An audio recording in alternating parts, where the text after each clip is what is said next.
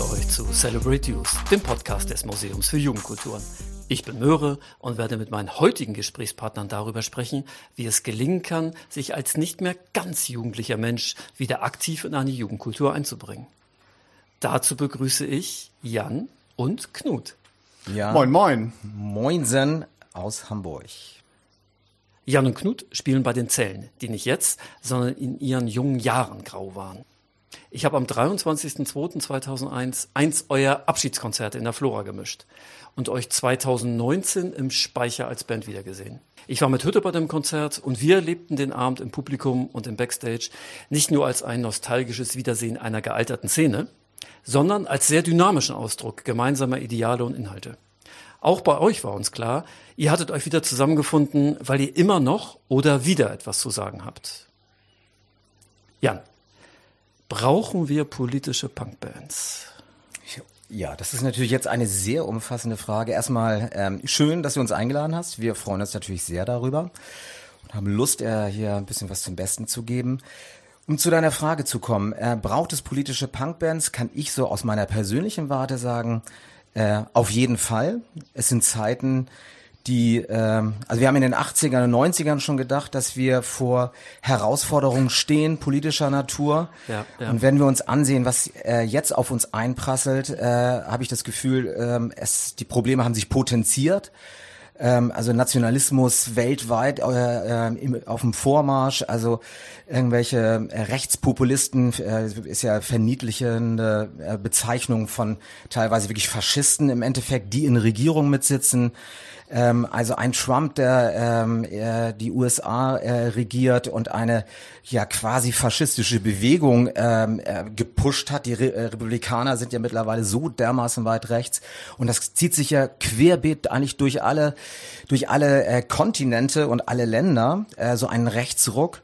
Ähm, also von dem wir in den 80ern, also das war also die waren auch scheiße, aber äh, also, anders scheiße. Aber anders scheiße, genau. Also oft, also das ist ja nun wirklich äh, eine Bedrohung, die massiv ist, dann kombiniert mit ähm, ja, ja fast dystopischen Aussichten, was den Klimawandel angeht.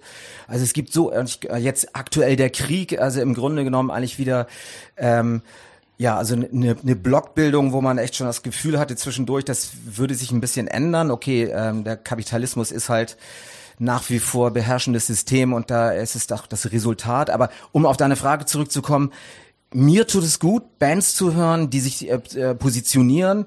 Ähm, ich brauche das immer wieder, natürlich neben dem Spaß auf Konzerten auch zu wissen, hier treffen sich Leute, die äh, ähnlich wie ich eine Haltung haben und die auch zeigen wollen und das auf der Bühne auch machen. Und mir persönlich gibt es Mut. Also ich war zum Beispiel äh, Dienstag bei Danger Dan äh, ja, in, der, ja. in der Markthalle ähm, und es war ähm, es war wirklich eine, eine, eine Tankstelle an, an äh, so eine Krafttankstelle, sag ja, ich mal, ja. weil äh, als er diesen Song zur Kunstfreiheit gespielt hat oder auch äh, Sextouristen in Bangkok verprügeln, also das ganze Publikum hat mitgesungen und es hat einfach gut getan zu wissen, man ist äh, ob dieser ganzen, dieses ganzen Wahnsinns, der teilweise auf einen einprasselt. Nicht allein, es gibt kluge Leute, die sich darüber Gedanken machen, das zu Papier bringen, künstlerisch umsetzen. Ähm, äh, mir tut es gut, aber es ist natürlich nicht das Einzige, weil Kunst ist viel mehr, Musik ist viel mehr. Aber ich kann zu dir sagen, ja, wir brauchen politische Bands, ja, wir brauchen Leute, die eine Haltung einnehmen und das auch 2022 äh, deutlich nach außen tragen, mir Mut geben, jungen Leuten äh, natürlich auch, äh, sag ich mal, eine Idee geben, wie man was anders machen kann. Das ist und bleibt wichtig, das ist ganz klar. Ich habe ja speziell die Frage nach Punkbands mhm. gestellt, weil ihr ja, ja, aus dieser Jugendkultur kommt und auch in dieser Jugendkultur ja nach wie vor oder wieder aktiv seid. Was bedeutet Punk für euch? Willst du loslegen?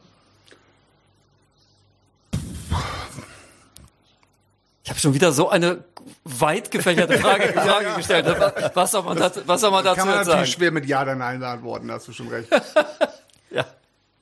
So Punk ist, ist einfach, äh, was ist Punk? Punk ist ein Lebensweg. Das ist Punk ist äh, ja, Punk hat ganz viel mit Lernen zu tun, mit Entwicklung. Punk hat mit, mit selber machen ganz viel zu tun. Punk, also ich meine, früher, ne, ob es darum ging, äh, sich die, die Nieten in die Jacke zu poolen oder äh, gucken, wo man, wo man bunte Haarfarbe herkriegt, das ja, man, es gab nichts. Wir haben linke Zentren gegründet, wir haben Konzerte organisiert, wir haben uns Equipment selber gebaut. Also das hat, äh, ja, Punk ist, Punk ist Punk. Punkt. Wie, ähm, wie war deine Frage genau nochmal? Punk? Äh, Ich muss mal kurz aufs Skript gucken. Das ist schon so lange her, wo ich die gestellt habe. Was bedeutet Punk für euch, so. glaube ich? Okay. Vielleicht habe ich auch eine andere Frage gestellt, aber die, die Nee, ich jetzt gerade gestellt habe, steht im Skript. Okay. Sonst würde ich ergänzen jetzt? Okay. Ja, also das hatten wir in dem Vorgespräch ja schon so, äh, ähm, so ein Stück. Also Punk ist im Grunde genommen ähm, ja der Kompass in meinem Leben, so kann ich sagen. Äh, ich bin jetzt 53, ein alter Sack, irgendwie hab eine Familie für ein ganz anderes Leben als als früher. Ähm, und trotz allem ist es immer Richtschnur von, von, von ganz vielen. Alles, was ich heute bin, hat damit zu tun, äh, dass ich viele, viele Jahre Punk war. Ähm, und ähm, wie Knut es schon richtig sagte, einfach, wir haben alles einfach selbst ausprobiert. Wir haben die Band gegründet, weil wir Bock hatten, Musik zu machen. Ich bin genau wie du übrigens auch Sänger geworden, weil ich kein Instrument kann. So, aber es ist lustig, weil die anderen konnten es Aber, da, aber das Singen konntest du dann trotzdem besser als ich, habe ich den. Aber, aber nun gut. Ich nun sag mal, ich bin länger am Ball geblieben als du. Ja, das stimmt, das stimmt. Und ähm, ja, wir haben, wir haben die Band selbst gegründet, wie Knut schon sagte. Wir haben irgendwie ähm, Zentren gegründet in Schleswig, das Freie Kommunikationszentrum. Wir brauchten einen Konzertort. Das war eine totale Scheißstadt, da war gar nichts. Und dann haben wir eine Garage gemietet und Konzerte gemacht. So, ähm, und so war es in, in Rendsburg in der Teestube. Ähm, zur gleichen Zeit ging es, äh, das, im Volksbad fingen die Konzerte an in Flensburg. Aber genauso, die Leute haben dann damals die Norderstraße besetzt.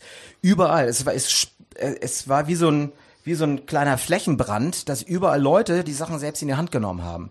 So, und das ist im Grunde genommen so eine Haltung, die entstanden ist bei ganz vielen. Also wir haben da vorhin drüber auch gesprochen. Mir geht es genauso, wenn ich heute Leute treffe. Ne? Also man trifft genialerweise wirklich noch oft Leute auf Demos, auf Veranstaltungen, auf Konzerten. Also die Leute sind nicht weg. Die sind einfach nur älter geworden, aber bei vielen ist diese Haltung noch da. Und Ja, weil, ja. weil äh, Punk uns so geprägt hat, dass wir sagen, ähm, es gibt in dieser Welt die Möglichkeit, etwas, etwas anders zu machen und das in die Hand zu nehmen. So, und auch wenn ich jetzt ein anderes Leben fü führe, gibt es in ganz vielen Punkten äh, Dinge, wo, genau diese Haltung immer noch zum, zum, zum Tragen kommt. Irgendwie so wie wir uns, ich wohne in so, in so einem Projekt mit 60 Erwachsenen und 55 Kindern, wie wir versuchen, äh, da ähm, das Sommerfest zu organisieren. Oder wie wir, äh, ich bin Lehrer an der Schule, wenn ich da äh, und äh, unterstütze die Schülerinnen und Schülervertretung, wenn die an ihre Sachen rangehen, da geht's mir darum, Selbstorganisation, ihr müsst Selbstorganisation hinkriegen. Und das ist natürlich aus dieser, dieser DIY-Erfahrung gespeist und entstanden, weil es nach wie vor ein gutes Prinzip ist, weil es nach wie vor das ist, wie, wie eigentlich eine Welt ähm, auf breiteren Füßen besser funktionieren kann, wenn nämlich alle Verantwortung übernehmen. Und das ist irgendwie, neben diesem ganzen, ich, äh, wir haben also, ich bin so ein Typ, der immer gerne politisch daher redet, aber man vergisst dabei, oder ich vergesse dabei manchmal zu sagen, dass es natürlich auch wahnsinnig viel Spaß war, ne? Ja. Wir haben Partys gefeiert bis zum Umfallen. Wir haben, also es waren wirklich äh, im Rückblick, ne? Also es war noch, äh, es waren durchgedrehte Jahre. Diese Kombination aus, aus Spaß und Haltung und Veränderung, das ist Punk für mich und das trage ich, das werde ich, bis ich in die Kiste hüpfe, in mir mit mir mittragen. Das ist, wird einfach, es hat mich für mein Leben geprägt. Und da bin ich total glücklich drüber.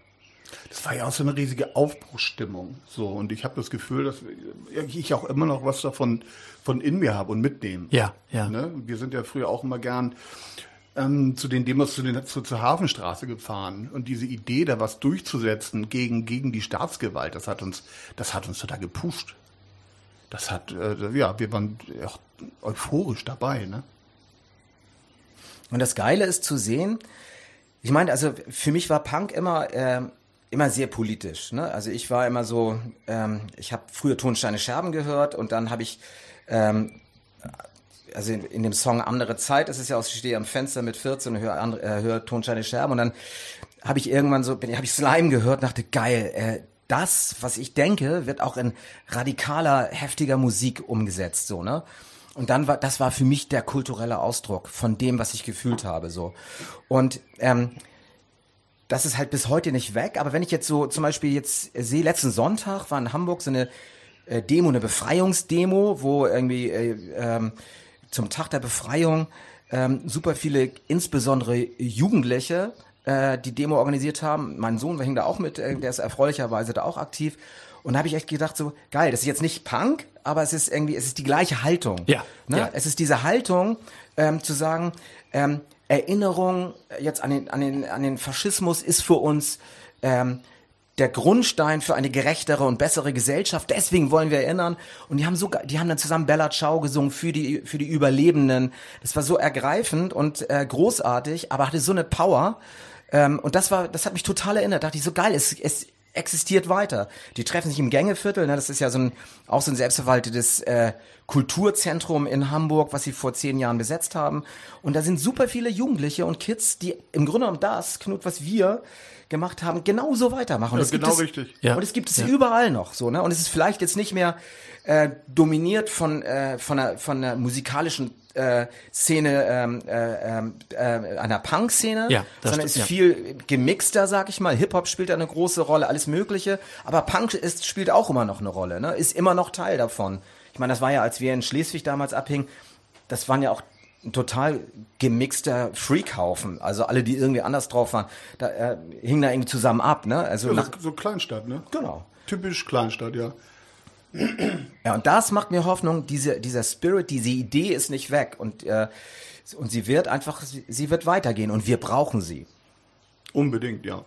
Was wir früher oft hatten, ist, ähm, ja, zum einen aus Kreuzwellen haben wir, haben wir auf, auf den normalen Festivals in der Gegend gespielt und einen Tag später dann auch äh, auf, auf so einem Schulfest ganz normal. Und ähm, das kriegen wir heute noch zu hören, dass irgendwie Menschen, die uns oder dass die Kids, die uns damals gesehen haben, so sagten, Mann, das hat mich bewegt, da irgendwie auch mehr, mehr einfach in die Richtung zu gehen oder zu gucken, was, was ist, was gibt's sonst noch vom, ab vom Mainstream, ne? Ihr habt das ja auch eben sehr anschaulich beschrieben, dieses Netzwerk, was sich in der Zeit etabliert hat an Gruppen, an Organisationen, an Locations, was ja die Zeit auch überdauert hat. Es gibt ja viele Läden, die ja heute, die heute immer noch in Betrieb sind. Aber wie habt ihr euch allen als Band zusammengefunden? Dass der Jan dachte, ach, mit dem Knut, mit dem könnte ich ja mal Musik machen. Wie, wie ist das? Ich glaub, du und Kai habt losgelegt, Ja. ne? Ja. Eigentlich äh, ist der Mist ähm, Der Milton. Nee, kann man so nicht sagen. Also ja, das war, war Kais und meine Idee, eine Band zu gründen. Kai hatte irgendwie Schlagzeug, ich hatte eine Gitarre.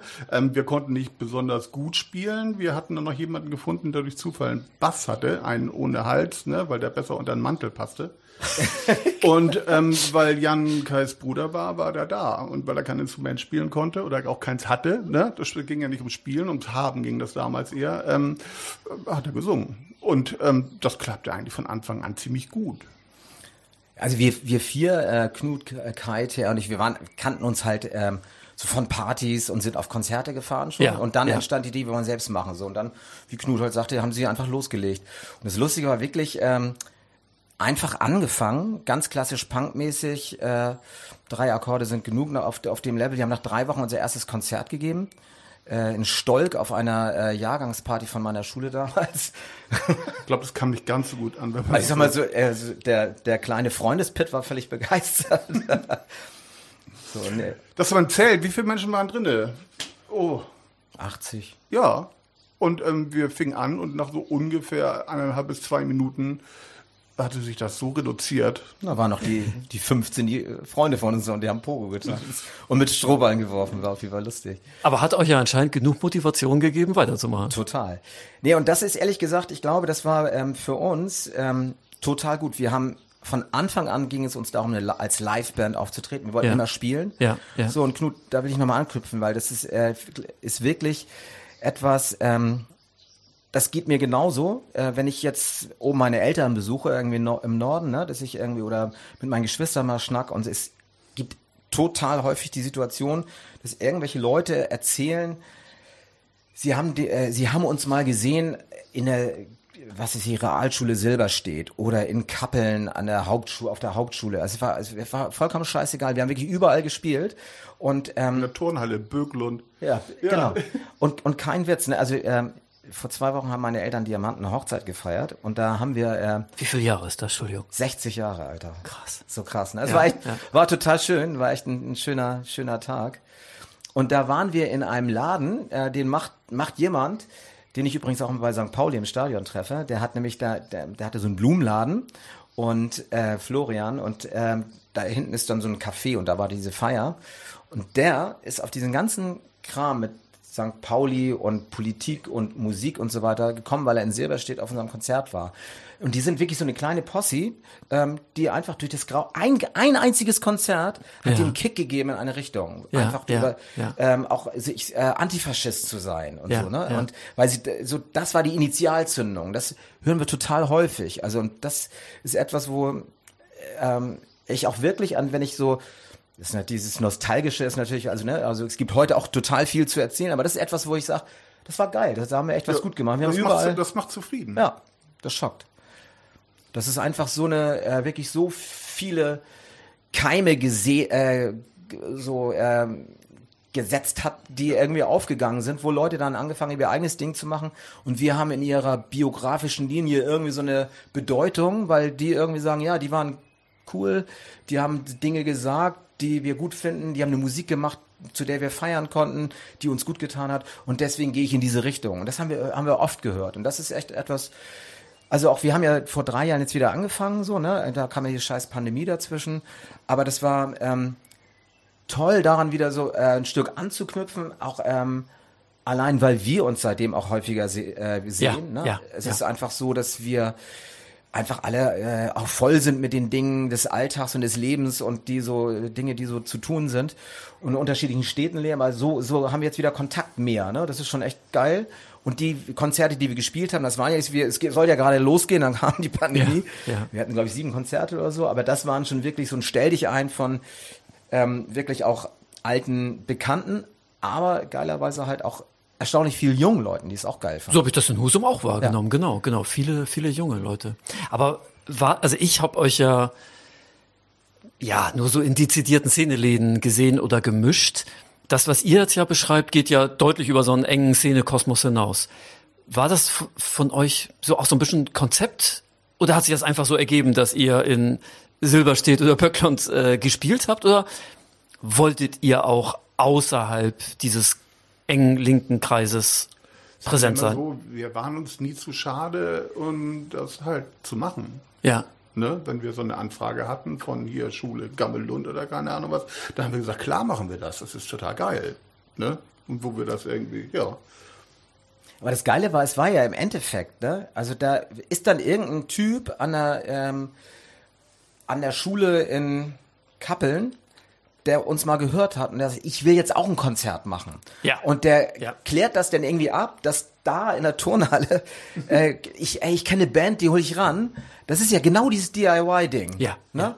Der macht in seinem Scheißkaff ähm, an seiner Schule, weil er da, weil das die Möglichkeit ist, weil da gerade irgend so ein Fest ist, irgendwie wo er sich mit einklingen kann mit seiner Idee, regelt er eine Punkband ran. So und das fand ich fanden wir total gut und das war dann plötzlich auch, ähm, da haben wir auch gar nicht so drüber nachgedacht. Es war einfach so, nee, da, war, da hat einer Bock drauf.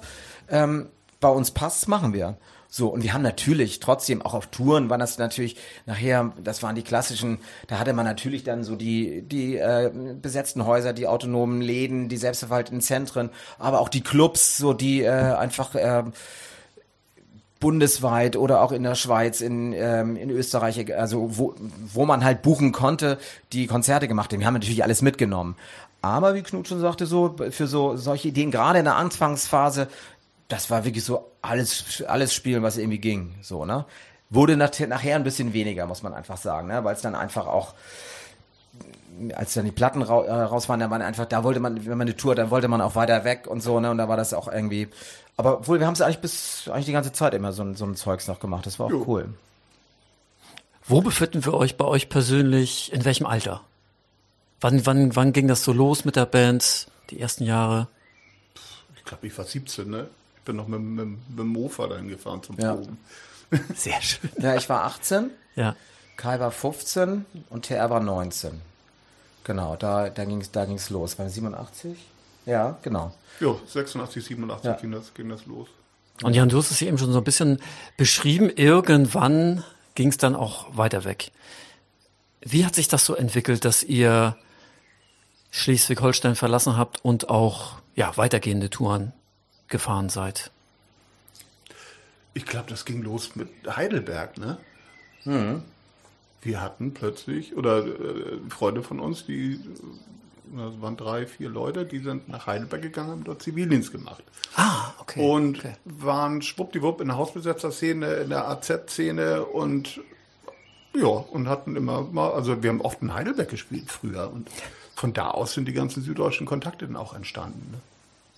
Das war ja damals, oh Gott, jetzt, na gut, aber ähm, das damals passt jetzt ganz gut. Das war ja schwieriger als heutzutage, Kontakte aufzubauen, zu kommunizieren, per Mail oder per Nachrichten schreiben, sowas. lang am Telefon, haben wir gesagt. Eben, genau. Wie, wie, wie habt ihr eure Touren gebucht?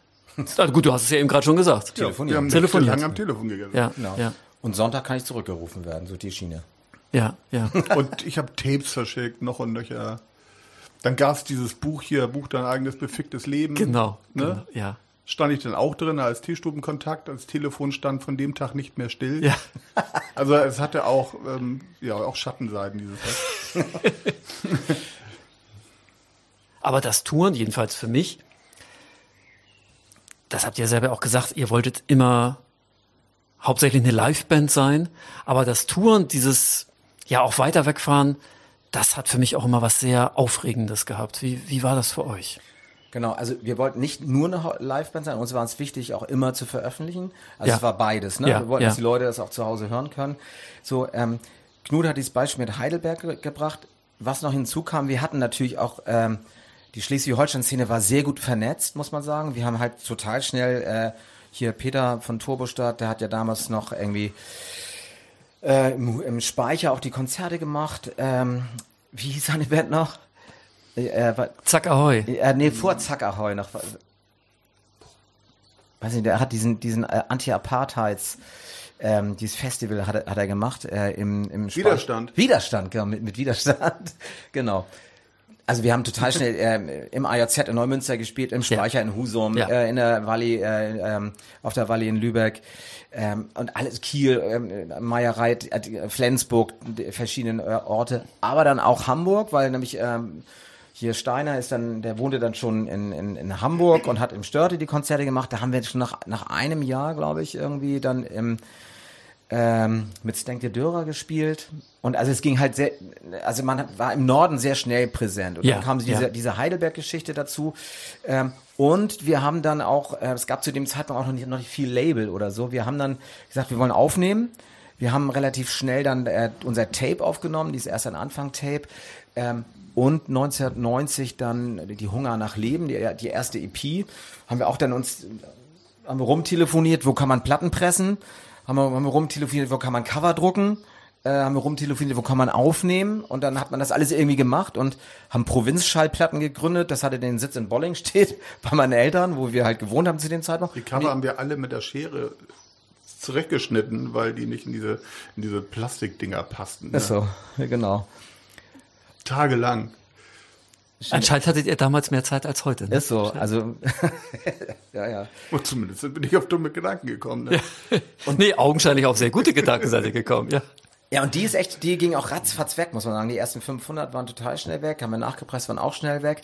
Und da haben wir auch viel verschickt, ne? Also da ging es Ja. halt schon los, dass dann die ersten Mail-Order und so und ähm, also da die Fansigns äh, haben es dann rumgeschickt und dann ähm, kam dieser ganze Zug so ins Rollen mit, mit, mit Touren. Knut hat ganz viel für uns dann irgendwie so Konzerte mit rumtelefonieren klar gemacht. Wir hatten auch ein paar Freunde, die das dann auch gemacht haben.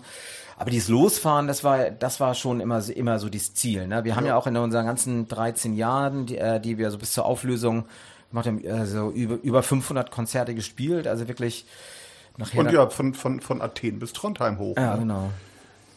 Also wir waren schon unterwegs. Kann man sagen. Ja.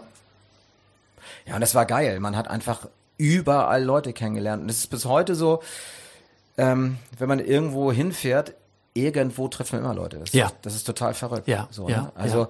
oder wenn man sagt, oh, da fahre ich hin, Mensch, da gibt's noch einen Kontakt, da fühle ich noch mal nach und dann irgendwie so, dann gibt's immer noch eine Möglichkeit. Und dann irgendwie, dann triffst du Leute oder gibt's irgendwie einen Laden und dann fragst du da an. Und das ist schon ein Netzwerk, das wirklich seit Jahrzehnten irgendwie, ähm, was, wo ganz vieles noch da ist. So, was jetzt natürlich an Relevanz in unserem, in meinem konkreten Leben irgendwie auch ver, äh, verloren hat, weil ich einfach nicht mehr so viel unterwegs bin. Ist einfach Ja, so. ja. Aber ähm, was trotz allem ähm, ja ganz, ganz breit aufgestellt irgendwie noch da ist, was irgendwie geil ist.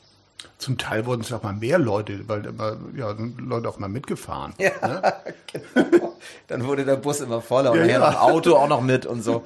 Kam man dann hier mit 15 Leuten irgendwo an und sagt, oh Alter, die Die Veranstalter total genervt. begeistert. Ja. 15 Schlafplätze, 15 Ja, ja. Mal Essen.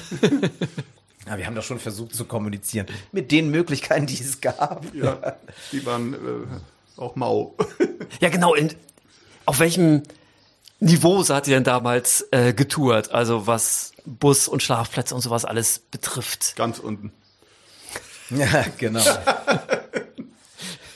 Ja, das ist wirklich von Anfang Von bis zum bis, ne? Ende von bis gewesen. Ja, ja. Also es war auch nicht so, dass es, dass sich das zum Schluss auf so einem supergeilen Level äh, eingependelt hatte. Es gab immer dann auch wieder so totale Kackpennplätze, aber auch immer wieder super tolle, liebevolle äh, Unterkünfte mit äh, mega netten Leuten. Aber wir sind halt so auf diesem Level, dass, äh, also wir, es war halt immer alles, wa- waren immer private Kontakte, es waren Ja, immer private Unterkünfte und das ähm, waren dann wirklich, da waren schon wirklich ein Haufen von Leuten mit Idealismus dabei, die wirklich das auch echt, ja, also einfach geil gemacht haben. Wir kannten es natürlich auch in der Teestube, ne, wenn dann irgendwie Leute kamen, wie das so ist, als ähm, haben das natürlich auch dann versucht, gut umzusetzen, gutes Essen hinzulegen, guten Schlafplatz, weil man einfach weiß, wie das ist, wenn man unterwegs ist, dass man gut pennen muss und nicht jeden Abend Party machen kann, weil es dann irgendwie auch fertig macht so. Ähm, Gab es dann auch natürlich, muss man auch sagen, totale Ranzplätze, ne, wo man echt dachte, Alter, das geht hier gar nicht. So, und ähm, das war, da waren wir auch irgendwann, das war auch anstrengend dann irgendwann, ne? Wenn es dann, also nachher hatte man auch keinen Bock mehr, dass es dann so, also das hat dann auch schon echt genervt, so nach. So, das hat auch vielleicht mit einem Teil dazu beigetragen, dass wir irgendwann da so ein bisschen Obschläden waren, würde ich mal sagen. Okay, okay. Und seid ihr dann sozusagen bewusst nicht den Weg in eher so, ja, kommerzielleren Rahmen gegangen? Also nicht, um jetzt Geld zu verdienen, aber um einfach ein bisschen angenehmer und weniger stressfreier zu touren. Also ich sag mal, vereinfacht ausgedrückt, mehr in Clubs spielen als in besetzten Häusern oder autonomen Zentren. Die Frage hat sich, hat sich uns gar nicht gestellt. okay, Ne, Wir okay. wollten, wir wollten alles machen. Irgendwie wollten wir alles machen, ja. Es, ich meine, das war, ähm, wir haben uns 2001 aufgelöst, ne? Das Ja. ist einfach auch nochmal, ähm, ich glaube, dass sich der ganze Betrieb danach auch nochmal kom mehr kommerzialisiert hat von, von den Strukturen. Ja, ja, So, ne? ja. Also ich meine, ähm, wir waren eine der ersten Bands, die eine Internetseite hat und dann, dann haben wir uns aufgelöst. Aber die Seite gibt's noch. die Seite gibt's wirklich noch, Ja, genau. ja, also, ja, aber war ich letztens drauf. ja, ja, und irgendwie, die- lassen wir auch schön verweisen. Ähm, nee, also es, das war keine bewusste Entscheidung. Ähm, ich sag mal so, wir hätten nichts dagegen gehabt, wenn ähm, das auch erfolgreicher gewesen wäre, größer geworden wäre, hätten wir, hatten wir gewollt, aber nicht zu jedem Preis. So, ne? So, und also uns Also darf ich kurz. Ja. Also erfolgreich meinst du im Sinne von mehr Leute mehr Leute. sehen. Okay, okay, ja. Genau. Ja, ja, ja. Genau. Wir, unsere Touren, die waren, die, haben Spaß gemacht, die waren, die waren auf einem guten Level, so, aber es wäre nicht schlimm gewesen, wenn, wenn das noch einen Schritt weiter gemacht hat. Äh, ne, hätten wir nichts gegen gehabt. Aber ähm, war jetzt auch nicht, dass wir so eine bewusste Strategie überlegt haben, wie man da hinkommt. Ja. So, wir haben auch die Platten, die sind ja auch sehr unterschiedlich. Ne? Also so äh, von so einer total, also von den beiden Singles dann die Sp- äh, Split LP mit Naftia. Dann diese Hardcore-Platte, metallischer Hardcore, ähm, voran ins Gestern, dann eine richtige Punk-Platte, äh, die Nichts bleibt stehen und nachher die Krauts, die dann sich nochmal auch so musikalisch ein, Stück öffnet. Das war immer halt so das, was gerade so bei uns so, da da war keine Strategie hinter. Ja, Das war ja. äh, das, wir haben immer das gemacht, was gerade uns beschäftigt hat. So, und so sind wir auch rangegangen. Also, vielleicht hätte man an dem einen oder anderen Punkt sich auch mal Gedanken machen können. Wäre, äh, ich, vielleicht wären wir an dem Punkt gewesen, äh, und hätten da dann ähm, uns nochmal eher Gedanken gemacht, was wollen wir jetzt eigentlich, ne? Hätte, hätte. Hätte, hätte, da, Fahrradkette, genau. Ja. Also haben wir nicht, aber war aber auch alles gut so. Du hast es jetzt ja schon zweimal angesprochen. Ihr habt euch ja aufgelöst dann. Wie kam es dazu? Ja, wir sind halt 13,5 Jahre wirklich, haben eigentlich alles um die Band organisiert. Also meine Berufsentscheidung, ich bin damals, habe ich Sotzpet dann studiert, ähm, schlicht und einfach aus dem Grund, weil das der Job ist, wo ich mir am ehesten vorstellen konnte, ähm, flexibel zu sein für Touren. So. Da- Das ist, das ist ja schon mal ne, abgefahren. Ne? Aber ist, aber ist wirklich so. Ja, ist super, super. Also ja. ich wollte eigentlich nach Hamburg gehen und dann haben Knut, TR und Kai haben mich dann überzeugt. Ja, wir haben Veto eingelegt. Ne? Ja, haben Veto eigentlich. gesagt, Alter, hier äh, sind nicht so cool mäßig nach, nach Hamburg irgendwie. Wir lassen wir lassen Band machen. Und dann habe ich mir entschieden, okay, ziehe ich nach Rendsburg und studiere an der Fachhochschule in Kiel. Also das war, also es war alles drauf ausgerichtet. Und wir haben ja wirklich jahrelang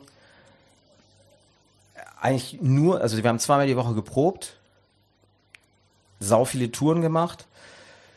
Also es drehte sich alles nur um die Band und ich kann es gar nicht richtig beschreiben. Irgendwie war so, also ich, ja, mit der, mit der Krautz dann irgendwann, als wenn irgendwie so, als wenn die, als wenn, wenn die Batterie alle war. Ich weiß es nicht genau. Irgendwie Wir war waren so. auch, auch ziemlich müde die Zeit.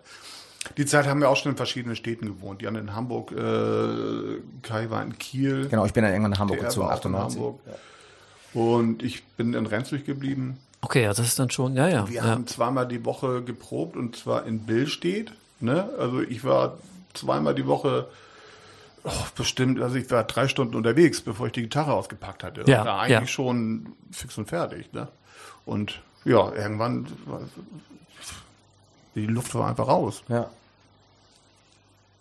War dann ja auch schon eine lange Zeit bis dahin. Genau, und ich sag mal so, was natürlich hinzukam, äh, das ist dann eine Platte ge äh, gewesen, die ähm, also auch bei den Leuten, die Graue Zellen gut fanden, auch äh, umstritten war, sag ich mal, weil, Okay, okay. weil sie halt nicht mehr, äh, weil sie mit so, so ein paar Songs hatten, die so äh, keine reinen Punk-Songs waren, die vielleicht sich äh, eher so ein bisschen, äh, ja, so, ich würde jetzt so sagen, vielleicht in so einem Post-Punk irgendwie, irgendwie so sich geöffnet haben so. Ja, wir waren aber ja. in der Band auch nicht ganz klar, in welche Richtung wir wollten. Okay, Die okay. Reaktion der Leute war unterschiedlich. Das kommt vielleicht auch noch hinzu. Ähm, und dann so wirklich dieses, dieses Gefühl irgendwie, ähm, ja, so, ja, irgendwie ausgebrannt zu sein. So, im Rückblick denke ich manchmal, das ist jetzt, äh, Knut, du siehst es vielleicht anders. Ich glaube, es wäre gut gewesen, wenn wir eine Pause gemacht hätten. Also gar nicht so irgendwie so einen radikalen Bruch. Ja, Ich meine, ja. dafür waren natürlich so die, dafür waren die, die Abschiedskonzerte auch voll geil, ne? Also das war wirklich eine tolle, waren, waren tolle Konzerte, ne? Also wirklich euphorische, große, äh, Konzert, das war irgendwie auch, auch konsequent einen richtigen, also Kai würde glaube ich jetzt auch sagen, ey, das war genau richtig, einen richtigen Schnitt zu machen. Ja. Ich denke manchmal so, äh, wir haben eine Pause gebraucht eigentlich, weil ich ehrlich gesagt die Jahre danach, das auch, äh, kam irgendwann so der Punkt, da habe ich es auch sehr vermisst, ne? Irgendwie Ja, so, ich ja. bin total glücklich, dass wir es jetzt wieder machen und irgendwie, ich habe immer das Gefühl, ich führe ein glückliches Leben, bin zufrieden mit den Dingen, die ich tue. Aber so, es gibt so, ein, äh, es gibt so eine kleine Wunde und das ist irgendwie, dass ich keine Musik mehr mache, weil ich habe danach auch, ich hatte nie Lust, irgendwie auch in einem anderen Kontext Musik zu machen. Okay, So, das ist okay, bei dir ja, Äh, anders gewesen, auch bei TR und so. Aber so, ich bin froh, dass wir das jetzt wieder haben. Und also auch auf so einem familiären Level Ja, so, ja, ne? Irgendwie, ja. wo wir uns sehen, wo wir Freunde und Freundinnen auf Konzerten sehen und wir auch neue Songs machen, ne? Da können wir vielleicht später auch noch drüber sprechen. Aber Auf äh, einigen Konzerten hat dann meine Tochter mitgesungen. Das ist dann auch mal ganz drollig total schön, ja. Und toll gesungen. und toll gesungen. ja. Äh, in Husum nicht, ne? Nee, das war auf Da- dem Wilverin. Ja, okay. Ah, okay, ja. Und sie war hier in, in Kiel auch, In der ne? Pumpe, ja. Genau. Genau. In Berlin durfte sie nicht mit rein, weil es ein Raucherladen war. Stimmt, Alter, du hast recht. Die Sünde, weil sie noch nicht 16 war. 18. Ach so, okay, ja. Naja, aber ich glaube, das ist, man, also das ist jetzt auch schon so saulange her. Also ich glaube, Ja, ja, das ist aber so ein bisschen so, vielleicht so also viele kleine Mosaiksteinchen, die da zusammen ähm, passen. So war es jetzt. War, hatte seine Richtigkeit, glaube ich, weil ähm, wir konnten nicht mehr an dem Punkt. Hätte man vielleicht anders machen können, vielleicht aber auch nicht. Vielleicht ist es auch genau richtig so. Es ist so gewesen. Ähm, das Geile ist, die ganzen Jahre habe ich irgendwie, war das immer für mich trotzdem so ein, so ein Fixpunkt und immer so ein Wunsch, vielleicht machen wir noch mal was. Und das Schöne ist, dass wir das jetzt irgendwie tun. Es ist einfach, also ich, auf den Konzerten habe ich es gemerkt, dieser Funke ist überhaupt nicht weg. Ja. Also die Wut ist überhaupt nicht weg. Ja. Aber auch die Begeisterung, weil es ist ja, ähm, wir, Ja, ja, genau so habe ich das ja in Husum äh, auch empfunden. schön. Ne? Jetzt haben wir Ja, bei den Augen leuchten auch. Das ist richtig Ja, schön zu ja, sehen. ja, das Das war total schön. Es kamen wirklich richtig viele Leute an, die sagten so, oh, wie geil, dass, äh, weil sie ein bisschen Angst hatten natürlich, dass es vielleicht irgendwie so, So ein alter Herrenscheiß wird, ne? genau, und irgendwie die, die waren, die waren ganz, ganz happy, dass es einfach irgendwie funktioniert und so, ne? Und das, weil, äh, das, wenn wir nicht das Gefühl hätten, dann würden wir es auch nicht machen, so, ne? Ähm, weil das ist natürlich, soll nicht so ein reines Retro, äh, Ding sein. Trotzdem feiern wir auch natürlich unsere alten Sachen, weil wir sie gut finden. Naja, aber was erschreckend ist, ist, dass viele von unseren, unseren Texten, die wir vor 20, 30 Jahren geschrieben haben, immer noch brandaktuell sind. kann ich mal kurz Slime zitieren. Nichts hat sich geändert, nur die Namen sind verschieden. Ja, ja, Ne? Ja, das denke das denke ich ja manchmal. Ja, das denke Ja. ich auch. Ja. Ich glaube, was übrigens auch, ähm, was man auch nicht unterschätzen kann, wir waren ja auf der einen Seite immer eine ähm, sehr politische Band von den Texten her. Ähm, aber wir haben ja auch immer sehr ähm, persönliche Texte gehabt, die Ja. Leuten sehr viel bedeutet haben. Das, Ja. äh, das geht manchmal so in Interviews auch unter, weil man dann ich auch viel über Poli und gerne über Politik rede, weil es mich beschäftigt. Aber wir haben ja natürlich auch, wir alle haben unser Päckchen irgendwie so auch äh, mit uns zu tragen gehabt und auch heute noch zu tragen. Also Dinge, die irgendwie wo in der Biografie was schiefgelaufen ist, wo man Probleme hatte. Und das haben wir textlich und künstlerisch versucht umzusetzen. Und das sind wirklich Texte, das haben wir sehr häufig, die Rückmeldungen. Zum Beispiel ein Song, den wir nie live praktisch nie gespielt haben, Zerstörter Mensch, ne, von, von der Voran ins Gestern. Das ist irgendwie, da gibt's so ein echt, äh, das weiß ich, bei Wilberin kam nämlich auch jemand an, so, oh, könnt ihr das spielen, könnt ihr das spielen, das bedeutet mir so viel, dieses Lied und so, ne. Und wir haben es fast nie live gespielt, aber es ist halt, da geht's im Grunde genommen eigentlich so wie, wie so ein Mensch äh, praktisch in so einer Leistungsgesellschaft kaputt gehen kann und aber das ist halt einfach nur Das so Song was heißt mit funktionierender Mensch. Funktionierender Mensch, genau, funktionierender Mensch, sorry. Genau. gerade überlegen so, hä? Ja, ja, genau. Und ähm, das äh, hat mich natürlich auch immer total gefreut. Und das ist auch ähm, dass es uns irgendwie offensichtlich ge- gelungen ist, irgendwie so eine so Leuten persönlich für ihre individuellen äh, Gedanken etwas zu geben, so eine so eine Projektionsfläche, wo sie sagen, oh, da finde ich mich wieder. Auf der einen Seite und auf der anderen Seite aber auch so ähm, in dem Außen, ne, was was hier in der Gesellschaft passiert, so was die, diese Band dazu sagen hat, da finde ich mich auch wieder. Und ich glaube, diese beiden Dinge, die sind ähm, auch etwas diese Kombination, die hat wirklich dazu beigetragen, dass auch jetzt nach so vielen Jahren, dass wir, als wir, dass wir jetzt wieder Musik machen, dass so viele Leute Lust haben, das wieder zu sehen, weil es ihnen in ihrer eigenen Biografie auch was bedeutet hat. Ja. Also diese Texte, Ja. weil, weil sie Ja. irgendwie für was gestanden haben, so. Und das ist, das macht, ich meine, das ist echt wirklich ein, das macht einen total glücklich. Wenn man das Leuten geben kann, das ist, eine, dafür macht man natürlich auch Musik. Also, ne, das ist großartig. Habt ihr denn in den Jahren Kontakt gehalten? Oder war das mal mehr, mal weniger wahrscheinlich, ne? Oder? Haben wir immer weniger, aber, aber durchgehend haben wir Ja. irgendwie immer Kontakt. Wir haben uns auch mal getroffen und Ja. auch zu Geburtstagen und so. Ja, ja. Also durch, durchgehend, ne? Also irgendwie, es gab immer ein paar Anlässe im Jahr, wo man, wo wir uns dann gesehen haben, so, ne? Und also Kontakt war immer da. Das war, ist auch ganz schön. Also das ist also nie abgerissen. Knut, was hat sich für dich musikalisch angeschlossen, Wie meinst du das jetzt angeschlossen? nachdem ihr 2001 aufgehört hattet? Lange Zeit habe ich auch überhaupt nichts mehr gemacht. Okay, okay. Und dann fing ich an mit, mit äh, Rendsburger Freunden immer mal in verschiedenen äh, Zusammenhängen irgendwie Musik zu machen. Jetzt ähm, haben wir in Rendsburg eine Band, die heißt Psycho, die im Übrigen sehr, sehr geil ist. Ne? Psycho mit Z. ja, man kann ja ein bisschen Werbung machen. Und ja, grundsätzlich habe ich, hab ich immer dann nebenbei halt äh, mit Menschen Musik gemacht. So. Jetzt mehr oder weniger erfolgreich. Ne?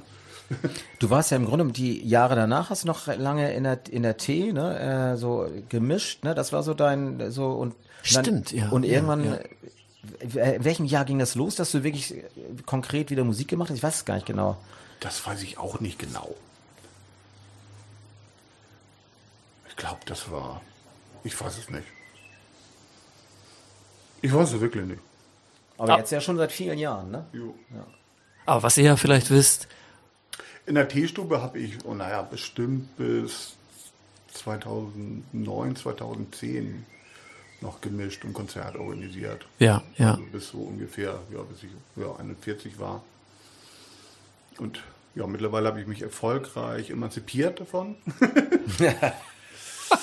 naja, ich bin auch da, wann bin ich da angefangen? Auch mit, mit 18 und dann, naja, auch von der Pike auf, ne? Also, die hat mir jemand gezeigt und dann also aufgemalt, wie die Anlage zusammengestöpselt wird und Ja. dann hatte ich eine Telefonnummer und wenn's pfeift, dann soll ich da bitte anrufen. So. Hast du dann aber irgendwann nicht mehr gebraucht, die Nummer. Gekommen. Natürlich war ich viel zu stolz, um anzurufen. Es hat gepfiffen, ja. Aber das muss man halt lernen. Ne? Aber irgendwann, ja, wär's von euch auf die Idee gekommen, mal wieder zusammen in den Proberaum zu gehen? Also es gab ja, es gab ja ein Zwischending, ne? 2013, Knut. Vielleicht kannst du von den Zetteln erzählen, die da unter deinen Türrahmen reingeschoben wurden. 2013. Zum- hatten zum wir Jubiläum, Zwei Konzerte zum Jubiläum 40 Jahre Teestube. Ah, Und naja, das ging eigentlich ganz langsam los, äh, dass mich Menschen angesprochen hätten, ja, wäre toll, wenn graue Zellen da. Und dann plötzlich hatte ich so ja, so, so, so Drohbriefe, im, also ganz, ganz süß gemacht von den, von den kleinen Rendsburger Punkern, so, so Drohbriefe, dass wir doch zu, zu spielen hätten und naja, und dann haben die mich irgendwann weichgekloppt halt. Ja, nicht nur dich, du musstest ja dann auch die anderen weichkloppen, ne? Das war kein Problem. Okay, okay. Nee, das ging fix, muss man sagen. Ja, und dann haben wir an beiden Abenden gespielt Ja, und zwei echt äh, geile Konzerte. Und dann war aber lustigerweise wieder sechs Jahre, glaube ich, Funkstille. Und das Interessante war, ähm, Tobi von Twisted Chords, der hatte ähm, im Zuge dieses Konzertes 2013 mich irgendwann mal angehauen, ob wir nicht Bock hätten, weil er uns aus, der kommt ja aus Karlsruhe, ne, und er hat Ja. uns in der äh, Steffi in dem besetzten Haus äh, sehr, äh, häufig gesehen, ist aber ein paar Jahre jünger als wir und weil wir hingen sozusagen mit diesen ganzen Leuten aus der Steffi irgendwie ab und er war so Konzertbesucher und Ja. irgendwie, wir hatten ja keinen Kontakt, aber er äh, war einfach Fan, mochte das, er fa- fand die Sachen total gut, hat das alles verfolgt und hatte immer mit dem Ge- Gedanken gespielt, die beiden ersten Singles äh, und unveröffentlichtes Material und irgendwie Split-LP, also die ganzen Sachen, die man nicht mehr kriegt, die auf eine Platte zu packen. Und 2013 hatte er mich nämlich im Zuge dieses Konzertes schon mal angeschnackt. Und ich mir, ja, geile Idee und so, äh, können wir mal machen. Aber dann ist wieder versandet. Aber ähm, irgendwann, ich, 2016 oder so, ich weiß gar nicht genau wann, hat er so nochmal nachgehakt ja, ja. und ähm, hat dann äh, ja es im Grunde hinbekommen, ich weiß gar nicht genau, wann es, wann der Startschuss war, dass wir wirklich angefangen haben, mal die ganzen alten Sachen wieder zu recherchieren. Also wo haben wir das und das aufgenommen, wo haben wir das und gibt's die Bänder noch und haben dann versucht, ähm, dann wirklich, wirklich von hier ähm, Rest of the Boys, äh, ähm, hier, wie heißt, wie heißt er noch? Ich habe seinen Namen für. Ach, scheiße, jetzt ist mir der Name entfallen. Rolf aus, äh, aus Lübeck. Rolf Schwarz. Rolf Schwarz, der hat dann mittlerweile mit, ja, auf Kampnagel gemischt. Ich habe mich mit dem da auch getroffen. Der hat mir die Bänder dann von unseren Aufnahmen, äh, von äh, genau von der von der Keiner Weiß auch gegeben und so. Also, es ist total, also wir haben wir richtig so recherchiert, ne? Ja, ja, schön, ja. ja. und haben alles so zusammengekratzt, also was wir dann auch an Aufnahmen, es gab ein paar die, äh, Samplerbeiträge, die wir noch rausgekramt haben, dann ein paar Sachen, die wir auch nie veröffentlicht haben. Es gibt so ein paar Songs, die liegen irgendwie immer noch, aber da haben wir nicht geile, die sind die Aufnahmen nicht geil genug. Und haben dann alles so zusammengetragen und das hat alles auch wirklich lange gedauert, ne? Und in diesem Prozess waren wir dann einfach häufiger so ähm, am Schnacken und Knut hat dann, du hast dann echt einen geilen Typen aufgetan, der das Gemisch, äh, der das nochmal abgem äh, gem gemastert, hat, ne? Remastered. Er hat das, eigentlich hat das restauriert. Ja. Ja. Das, das war Ulf Nagel. Ne? Ach, Ulf. Ja, der gute Ulla, der hat das gemacht. Ganz großartig, ja. Und der hat da, ich glaube, der hat sich auch ein bisschen so festgefressen oder reingesteigert. Der hat das so, so, der hat da so geile Sachen daraus geholt. Das ist also unglaublich, was der da auch mitgemacht hat. ja, ja. Und irgendwie, irgendwie hat er auch Bock drauf gehabt. Also das ist auch schön. Ne? Genau, und äh, das war wirklich ein langer Prozess, ne? also erstmal alles zusammenzutragen und dann ähm, haben wir auch so, äh, es ist eine richtig schöne Doppel-LP geworden nachher mit Poster und Textblatt, wie wir das ja früher, wir haben früher, früher auf jedem Konzert gab es ja graue Zellen, Textblätter. Vielleicht erinnerst ja, du dich da ja, äh, noch? Ja, ja. Wir haben immer so äh, nachher wirklich vierseitig und das wurde war immer so in Wurde immer mehr, ne? Ja. Klebekunst dann irgendwie so. Ähm, hat aber wirklich nachhaltig was bewirkt, weil die Leute haben es mit nach Hause genommen und total viele haben uns Jahre später noch mal angeguckt. Ich habe immer noch das Textblatt, das habe ich, das habe ich, äh, ich konnte ich auswendig oder so, ne? Naja, okay, aber kommen wir zurück zur Platte. Ähm, und im Zuge dessen kam dann irgendwie die Idee, wollen wir nicht ähm, mal wieder zusammen proben, weil nämlich Tobi von Twisted Chords ein Label festmachen wollte und wollte, dass wir da spielen. Können wir nicht nochmal. Und Wieder Drohbriefe. wieder Drohbriefe, genau. Und ähm, genau, wir sind aber als Urbesetzung ja nicht mehr zusammengekommen. Ähm, und jetzt dann mit Jens und ähm, Micha, äh, zweimal Verstärkung aus Kiel. Äh, leider hat es mit diesem Labelfest nicht geklappt, aber äh, ich sag mal so, wir fingen eigentlich zuerst nur mit Jens an und dann irgendwie zu, haben einfach nur mal so aus Bock, ne? Also mal proben und es hat dann total Spaß gemacht. Und sagte, hier, wir kennen da noch hier, äh, wir haben wirklich noch einen geilen Gitarristen, Micha, wollen wir den nicht noch zuholen? Und dann waren wir plötzlich zu fünf und es hat total Spaß gemacht, ne? Und dann war es so, dass nämlich die, kennst du da glaube ich auch, die ABF, die Angelita Befreiungsfront. Kennst du die? Ähm, Nee, Knut Bernsen? Nee, ich glaube nicht, nee. Das Scheckerott, die. Scheckerott. Ja, also klar, ja, aber also kenne ich vom, sagen wir mal, Hören sagen. Okay, ja, genau. Ja. Weil da sind ganz viele, ist ja auch alles unsere, unsere Gang sozusagen von früher. Eins meiner ersten Punkkonzerte, da war es wirklich äh, in Hu, äh, im, nee, im, im Dornbusch im, in Millstedt bei Husum. Da haben die nämlich so Reiterkämpfe gemacht. Da haben sich da also so auf die, so hinten raufgenommen und dann im Pogo-Pit haben sie Reiterkämpfe gemacht. Ja, was sind das für äh, Irre so, ne? Und äh, seitdem kenne ich die halt. Ich habe nachher auch mit Reiterkämpfe gemacht. Die sind alle, ganz viele sind 50 geworden, haben eine fette Party gefeiert. Mit zwei von denen war ich zur Berufsschule. So geil, ne? Ja, und dann haben die uns gefragt, da haben wir nämlich 2018 im Dezember zusammen mit Turbostart und Rantanplan ähm, auf deren 50. Also haben sie sechs oder sieben Leute 50 Jahre gefeiert. Ich glaube, da hat mir Peter von erzählt, weil Turbostadt hat dann ja da ihre Rattenlinie Nord. Genau. Und das war nämlich, Ja. Da haben wir nämlich äh, dann auch Turbostart, äh, die wir auch, also alle lange kennen, ne? Also Peter wirklich seit Mitte der 80er und die anderen also noch aus Exilzeiten kennen Ja. wir die äh, auch Ja. noch alle. Ja. Ähm, die haben damit gespielt und da ist übrigens die Einladung zu dem Konzert, das du dann gesehen hast, auch entstanden. Haben die gesagt, habt ihr nicht Bock, äh, zu unserem Geburtstagskonzert im Speicher mitzuspielen? Ja. Weil das war Ah, ja okay. ungefähr einen Monat dann nach diesem, Ja. nach dieser Geburtstagsparty. Aber so dieses ganze Konglomerat, ne, also praktisch ein Re-Release zu machen, ähm, von diesen Dingen, die du nicht mehr, von den Songs, die du nicht mehr ähm, bekommst, ähm, ähm, das auf Twisted Chords hin erschienen ist, war Anlass mal zu sagen, wir machen wieder was zusammen. Dann kamen zwei Leute dazu und wir merken, es Zumindest funktioniert. hat es die Kommunikation befördert, ne? Total, genau. Und dann äh, haben wir gesagt, okay, jetzt wollen wir noch mal richtig und hatten dann ja wirklich die nach dem Konzert von äh, mit mit Turbostart, das hat, war noch gar nicht groß angekündigt, ne? Da war ja praktisch Turbostart und Guest und wir waren dann so Ja. einen Tag vorher haben die Bescheid gesagt, haben sie es dann bekannt gegeben, aber da waren ja die Karten alle weg. Da irgendjemand, der uns hätte jetzt bewusst sehen wollen, konnte uns nicht sehen, weil praktisch das schon ausverkauft war. Und dann haben wir aber im Februar 2019 äh, einmal im Volksbad in Flensburg und in der Schaubude in Kiel so Release-Konzerte gemacht für diese Doppel-LP Ja, und genau, praktisch ja. so dieses so, wir, wir wollen jetzt wieder ab und zu Konzerte machen. Konzerte. genau. Genau, aber viel mehr sind dann ja wegen der Pandemie ja auch nicht mehr dazugekommen, ne? Nee, wir haben noch äh, auf dem Wilvering gespielt. Ähm, dann haben wir im äh, war das, warte mal, In Herne waren wir auch nochmal. in Ne? Herne, genau, auf so einem Festival. Auf dem Weg dorthin haben wir, ich weiß gar nicht mehr, also da waren noch so zwei Konzerte.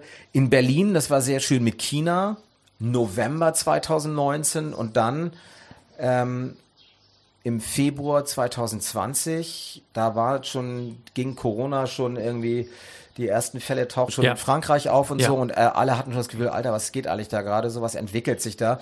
Man hatte schon das Gefühl, dass irgendwas echt so eine Welle irgendwie im Entstehen ist und da haben wir noch so ein Konzert, da hatte uns Slime, hatte uns nämlich gefragt, ob wir Lust haben, Vorband zu sein. Ah, ja. Und ähm, hatten wir Bock drauf und es war echt ein geiler Abend, muss man sagen. Wo war das? In der Pumpe. Ach so, okay, ja. Genau. Echt ein, ähm, haben wir sehr schön Live-Mitschnitt, den haben wir auch ein paar Mal so, so irgendwie bei Facebook, da haben wir so eine Seite, da haben wir es verlinkt. Und das war unser letztes Konzert. Also wir haben im Grunde genommen sieben, Kon sieben Konzert, Konzerte gegeben, genau. Und dann kam die fucking Pandemie. Ja. echt scheiße. Dann könnte die Frage, die ich hier nämlich mir noch aufgeschrieben habe, ja noch so gar nicht so wirklich beantworten. Wahrscheinlich, wie, wie so die Konzerte in den 80er und 90er Jahren aussahen, wie die heute aussehen. Aber vielleicht könnte das ja unabhängig von eurer eigenen Band beantworten. Aber bevor ich diese Frage stelle, möchte ich erst noch die Frage stellen, wie schauen denn die Pläne jetzt aus? Wie soll's denn so allmählich, oder was soll allmählich so hatten? Ich gehe seit ein paar Wochen schon wieder auf Konzerte. Mhm. Also es geht ja wieder los. Ja. Auch für euch?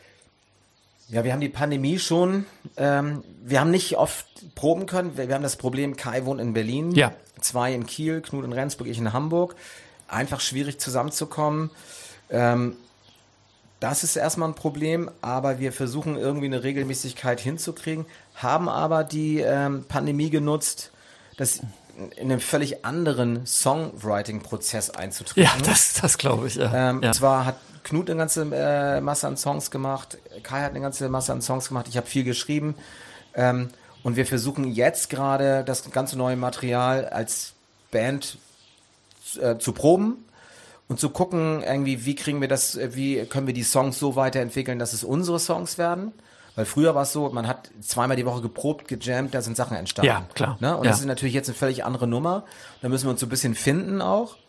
Aber ähm, ich bin da ganz zuversichtlich, dass wir, also weil die letzten Proben wirklich auch geil waren äh, und schöne Sachen entstanden sind.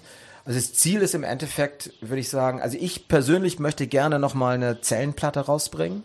Oh, okay. Ja, in Arbeit. Genau. Okay, okay. Also, also das wird ein geiles Teil, das sage ich jetzt schon. Also wir haben, sag ich mal, Material für locker mindestens eine Platte. Ja, ja. Also das ja, klingt ja, ja, klingt so. Ja, ja wir haben, also ja. wir haben, keine Ahnung, wir haben so, da liegen so, so 18 Rohversionen liegen da so rum, an denen wir gerade basteln. So. Und das, weil wir nicht so, weil wir alle unsere eigenen Dinger, ähm, Knut hat seinen Job, ich habe, wir wohnen überall. Wie oft schafft ihr das zu proben? Oh, letzte Zeit ist echt mau. Es war auch immer irgendwie, dann ist mal einer krank, dann Corona hier, da, dann fällt das aus, dann verabredet man sich. Ja, ist wieder Lockdown. Das ist auch komplett schwer zu planen. Eigentlich. Ja, ja, ja, ja, ja. Also ich sag mal so, ähm, was geil wäre, wenn wir es hinkriegen würden, dass wir uns einmal im Monat treffen. Das wäre schon gut. Ja, okay, Aber ehrlich gesagt, okay. ich würde ähm, das Ziel, ähm, das müssen wir einfach mal, vielleicht müssen wir einfach auch mal so ein verlängertes Wochenende anvisieren. Also wir, wir haben noch keine geile Arbeitsweise gefunden. Ja, ja. Wir haben, wir haben in der, auch im, in den ganzen Lockdowns haben wir uns dann immer so über Video äh, Zooms getroffen, um einfach zu schnacken und so. Ne? Ja. Wir sind am, bleiben am Ball, aber wir haben ehrlich nicht so wie so andere Bands jetzt die die die Zeit genutzt haben, da eine, äh, Aufnahmen zu machen.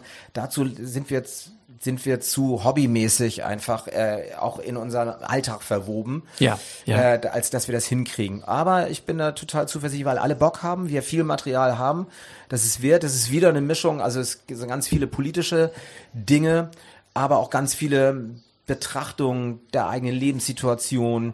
Also eigentlich so, sag ich, thematisch in einer ähm, Kontinuität, das, was mir äh, die Zellen immer wichtig gemacht hat und ich glaube, was auch vielen, die uns mochten und mögen, ähm, die Zellen, äh, graue Zellen wichtig gemacht hat. Ich glaube, die werden sich da wiederfinden, weil da sind also so thematisches Spektrum, ne? Also ich zum Beispiel. Also jetzt nicht unbedingt die, die mit uns alt geworden sind. Das ist nicht gemeint.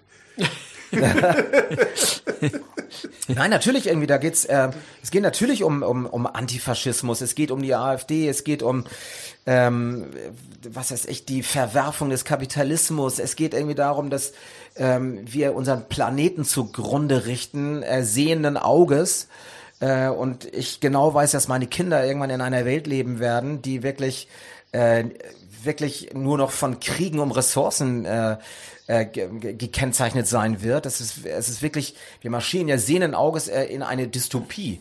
Ne? Das ist ja der totale Wahnsinn. Und das schlägt sich natürlich textlich wieder. So, aber genauso ist es auf der anderen Seite, lebe ich seit vielen Jahren äh, mit meiner Frau zusammen, habe zwei Kinder und bin total glücklich.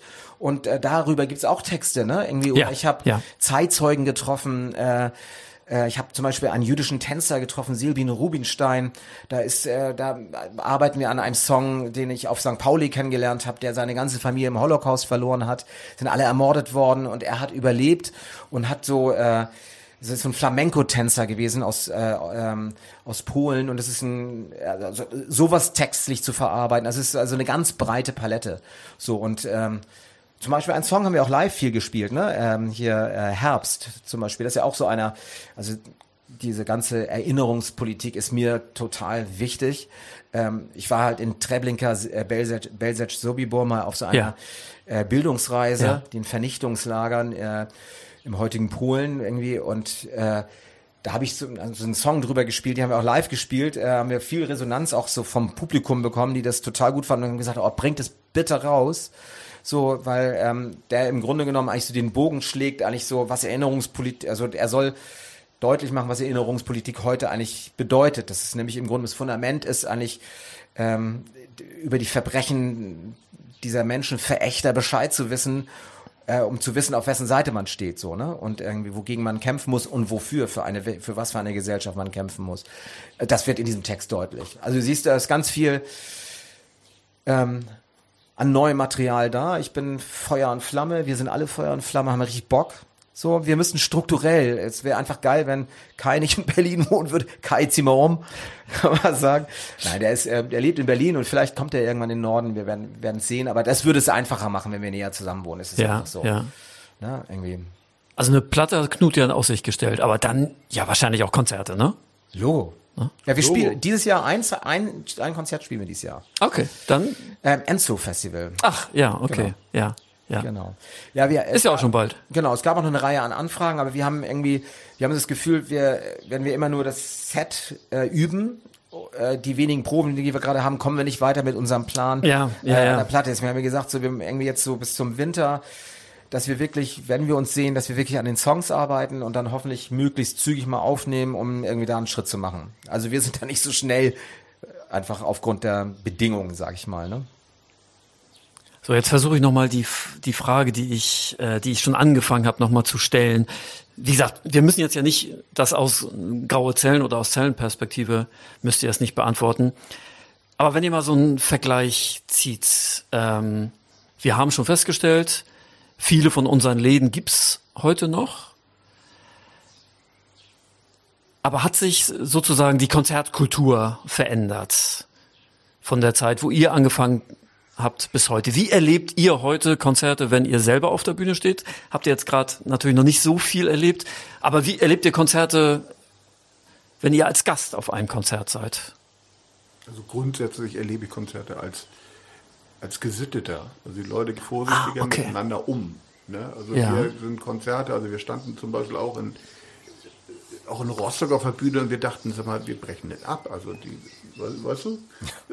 also, Oder in Ulm. Ja, die, also Das war Nahkampf. ne, wo man denkt, so Mann, die Leute, die bringen sich gleich um. Also, Ja, ja. Ne? Und, und ich habe das Gefühl, oder der- das heißt das Gefühl, das ist so, dass, dass die, die Menschen sind einfach sensibilisierter, passen auf sich auf. Also Ne, selbst meine, meine, meine kleine äh, 14-jährige Tochter kann vor der Bühne tanzen, ne, ohne dass geschubst wird oder so. Und das war also in den 80ern nicht so möglich. Ja, es war ja, also gerade weil du das ansprichst, ja, in den 80er, 19, da waren ja so Ansagen, wie passt auf euch auf, tanzt nicht so wild, die waren ja die Regel auf Konzerten. Ne? Und das, ja, da, du hast schon recht, das habe ich auch. Jetzt am Wochenende, witzigerweise, war, ich ja äh, mit Düsenjäger und Turbostart in Osnabrück. Da hat Düsenjäger diese Ansage gemacht, witzigerweise, stimmt. Aber ja, du hast, du hast recht, ja, das hat sich, das hat sich vielleicht geändert, ja. Habe ich noch gar nicht drüber na- nachgedacht, aber jetzt, wo du es sagst, nur, da ist, da ist was dran. Kann natürlich auch sein, dass ich irgendwie jetzt vielleicht jetzt auch lange nicht mehr auf, ich meine, ich muss ehrlich sagen, ich war in den letzten zwei Jahren natürlich, Ja, klar, natürlich. Ja, irgendwie, klar, ähm, ja. war ja auch nicht viel. Ähm, vielleicht jetzt, ja, ich sag mal so, ähm, irgendwie irgendwelche norwegischen Hardcore-Bands oder so ein Ami-Geknüppel irgendwie Anfang der 90er waren wahrscheinlich auch eine heftigere Kategorie als die Konzerte, auf die ich heute gehe. Ich bin einfach schon, also ich, Okay, ja. ich höre immer noch am liebsten Punk, ähm, aber ich bin immer so auch der Melodiedepp bei uns in der, in der Combo gewesen. Ähm, also ich, ne, also ich auf so ein totales Geknüppel, das ist eher seltener Fall. Ich, ich habe Refused jetzt übrigens äh, äh, auf ihrer letzten Tour nochmal gesehen. Ah, okay, ja. Ich meine, ist ja natürlich kommerziell jetzt und total groß, aber ehrlich gesagt saugeil. Also hammerartige, ich fand die, finde die neue Platte ja auch echt sehr, äh, sehr, sehr gut. Ähm, Und da ging das im Pit vorne auch schon ganz schön zur, äh, ganz schön zur Sache. Aber ich würde mal sagen, bei den, in den kleinen Läden, wenn wir da so sind, oder ähm, wenn ich da auf Konzerte war, ist es in der Tat ein bisschen, die Leute passen ein bisschen besser auf sich auf. Geht durchaus auch ab, aber es ist völlig klar, äh, ich meine, das war damals auch schon, wenn einer hingefallen ist, wurde, der wurde dem wurde hochgeholfen. Aber es, äh, das, was ich gerade als Nahkampf bezeichnet habe, habe ich auch, äh, das war in den, was in den 80ern deutlich häufiger war, das hat sich echt ein, das finde ich ist ein bisschen entspannter geworden. Also dass man, dass da nicht irgendwie, sag ich mal, das Recht des Stärkeren irgendwie mehr so gilt, was war, war ja wirklich phasenweise so und das hat ja auch echt ganz schön genervt und vielleicht ist da so ein bisschen, hat sich das so ein bisschen angenehmer reguliert. So, aber ich weiß jetzt nicht, ob das durchgängig ist, kann ich gar nicht so beurteilen. Ja. Ja, wir haben jetzt darüber gesprochen, wie ihr Konzerte erlebt. Und ihr habt auch schon so ein bisschen darüber gesprochen, wer auf eure Konzerte geht. Also nicht nur ältere, sondern durchaus auch jüngere. Und ähm, ich möchte den Blick jetzt noch mal ein bisschen weiten. Und zwar in die Richtung, habt ihr eine Einschätzung, ob Punk heutzutage für Kids noch attraktiv ist? Also es gibt ja durchaus andere Jugendkulturen, die mehr im Fokus stehen. Wie ist das mit Punk? Also mein 19-jähriger Sohn sagte zu mir, dass Punk ein alte Leute-Ding ist. das ist eine Abfuhr. ja. Gut, Frage beantwortet. Ja, genau, nächste Frage. Ich würde es nicht so ähm, kategorisch sagen. Also erstmal fand ich, wie du schon sagtest, auf unseren Konzerten, das war irgendwie ganz geil, dass da das nicht eine reine Familienveranstaltung war mit äh, Leuten von früher, sondern auch wirklich eine ganze Reihe an jüngeren Leuten da waren. Das andere ist, ähm, ich habe auch zwei Kinder ähm, und zum Beispiel mein älterer Sohn, der ist 16, der hat auch ähm, eine ganze Zeit gerne Punk-Sachen gehört, aber jetzt gerade querbeet alles durch den Garten, aber er ist in Hamburg halt ziemlich viel unterwegs und da muss man ganz klar sagen, dass Hip-Hop eine sehr große Rolle spielt, gerade äh, bei Linken, so ja. was ist ich, äh, Disaster und so ein Zeugs, ja, ne? Ja. Also das äh, feiern die total. Aber ähm, im Gängeviertel zum Beispiel und in der Flora sind ständig Punkkonzerte auch. Ein Freund von meinem Sohn geht da auch regelmäßig hin. Also es ist, würde ich mal sagen, ein breites Spektrum. Ne? Also ich glaube, das ist als äh, Ausdruck. Wie gesagt, ich kann es halt nicht äh, beurteilen, weil ich äh, da einfach zu alt für bin, aber ich glaube, das ist, ähm, so wie ich das mitbekomme, diese, also Punk als junge Szene gibt's nach wie vor, aber ist es nicht mehr die dominierende ähm, nee, da, ja, da, da sind wir uns einig, glaube ich. Jugendkultur, ja. genau. Ne? Ja, da sind wir uns einig. Siehst du auf Demos auch und so, ne? Aber äh, in dem so breit aufgestellten Spektrum spielt es, spielt es durchaus noch eine Rolle, würde ich sagen. Ähm, ja. Also ganz folge ich Knut da nicht. Na, oder Knuts Sohn. Das waren meine Worte. Ach so, ja, stimmt. genau. Aber letztendlich geht es ja darum, welche Inhalte vertreten werden. Und du kannst ja mit unterschiedlichen musikalischen Mitteln ähnliche Inhalte vertreten. Mir kommt da halt gerade eine Folge in Sinn, die ich in Stuttgart aufgenommen habe, äh, also eine Hip-Hop-Folge, worum es darum geht, ja, wir haben doch oder wir haben damals mit Hip-Hop angefangen aus den, aus denselben Werten halt, ne? Wir wollten, wir wollten mit unseren POC-Buddies auf Konzerte gehen. Na, da war auch Antirassismus, Solidarität, das waren auch unsere mhm. Werte. Und da ist ja letztendlich dann, wie du es musikalisch ausdrückst, eher zweitrangig, ne? Hauptsache die, also würde ich für mich zumindest sagen, Hauptsache die Inhalte stimmen, ne? Also sehe ich, sehe ich ganz genauso. Ähm, mit dem Unterschied, dass ich persönlich einfach, äh, einfach eine bestimmte Musik bevorzuge. Ja, klar, ja, klar, äh, logisch, bei, bei mir auch. Ja, so, aber ähm, de facto ist es so, ganz klar. Und das ist ja auch eigentlich, da trifft sich, äh, schließt sich so ein bisschen der Kreis, wenn ich so an die Anfänge von Graue Zellen auch denke. Und als wir in Schleswig rumhingen, wir waren total diverser, äh, mixed Haufen, auch von musikalischen Interessen aber weil man in einer Kleinstadt alles, was irgendwie freakig und links war, hing halt zusammen. Und ich glaube, das ist heute nicht großartig anders. Ja. So, ne? Dass ja. die einfach, der eine hört dann Hip-Hop, die andere mag Punk und dann gibt's Leute, die vielleicht dann irgendwie so, so Indie-Zeugs gut finden. Dann sind's irgendwelche LGBTQ-queere äh, ähm, äh, Indie-Frauen-Kombos, weiß der Geier was, irgendwie so, die der angesagt sind. Und das trifft sich aber trotzdem dann äh, auf der Party oder auf der nächsten Demo. Und irgendwie, ne, so, ich glaube, da sind die Grenzen fließender. Also ich krieg so ja, zum Beispiel bei meinem Sohn, der ist irgendwie, der ist da gar nicht so festgelegt. Ne? Ja, ja. Hauptsache, die sind fit, die, also ja. von der Haltung her. Ja. So, Ja. Ne? Genau. Ja, und das ist ja, das ist ja auch, das ist ja auch gut. So. Ja, Jan und Knut. Zum Abschluss dieser Folge möchte ich wie meistens euch um eine persönliche und gesellschaftliche Einordnung unseres Themas bitten. Ihr habt's natürlich immer wieder mal zwischendurch so ein bisschen beantwortet, aber jetzt nochmal explizit. Fangen wir mal mit Knut an. Wie sehr hat Punk dein Leben geprägt?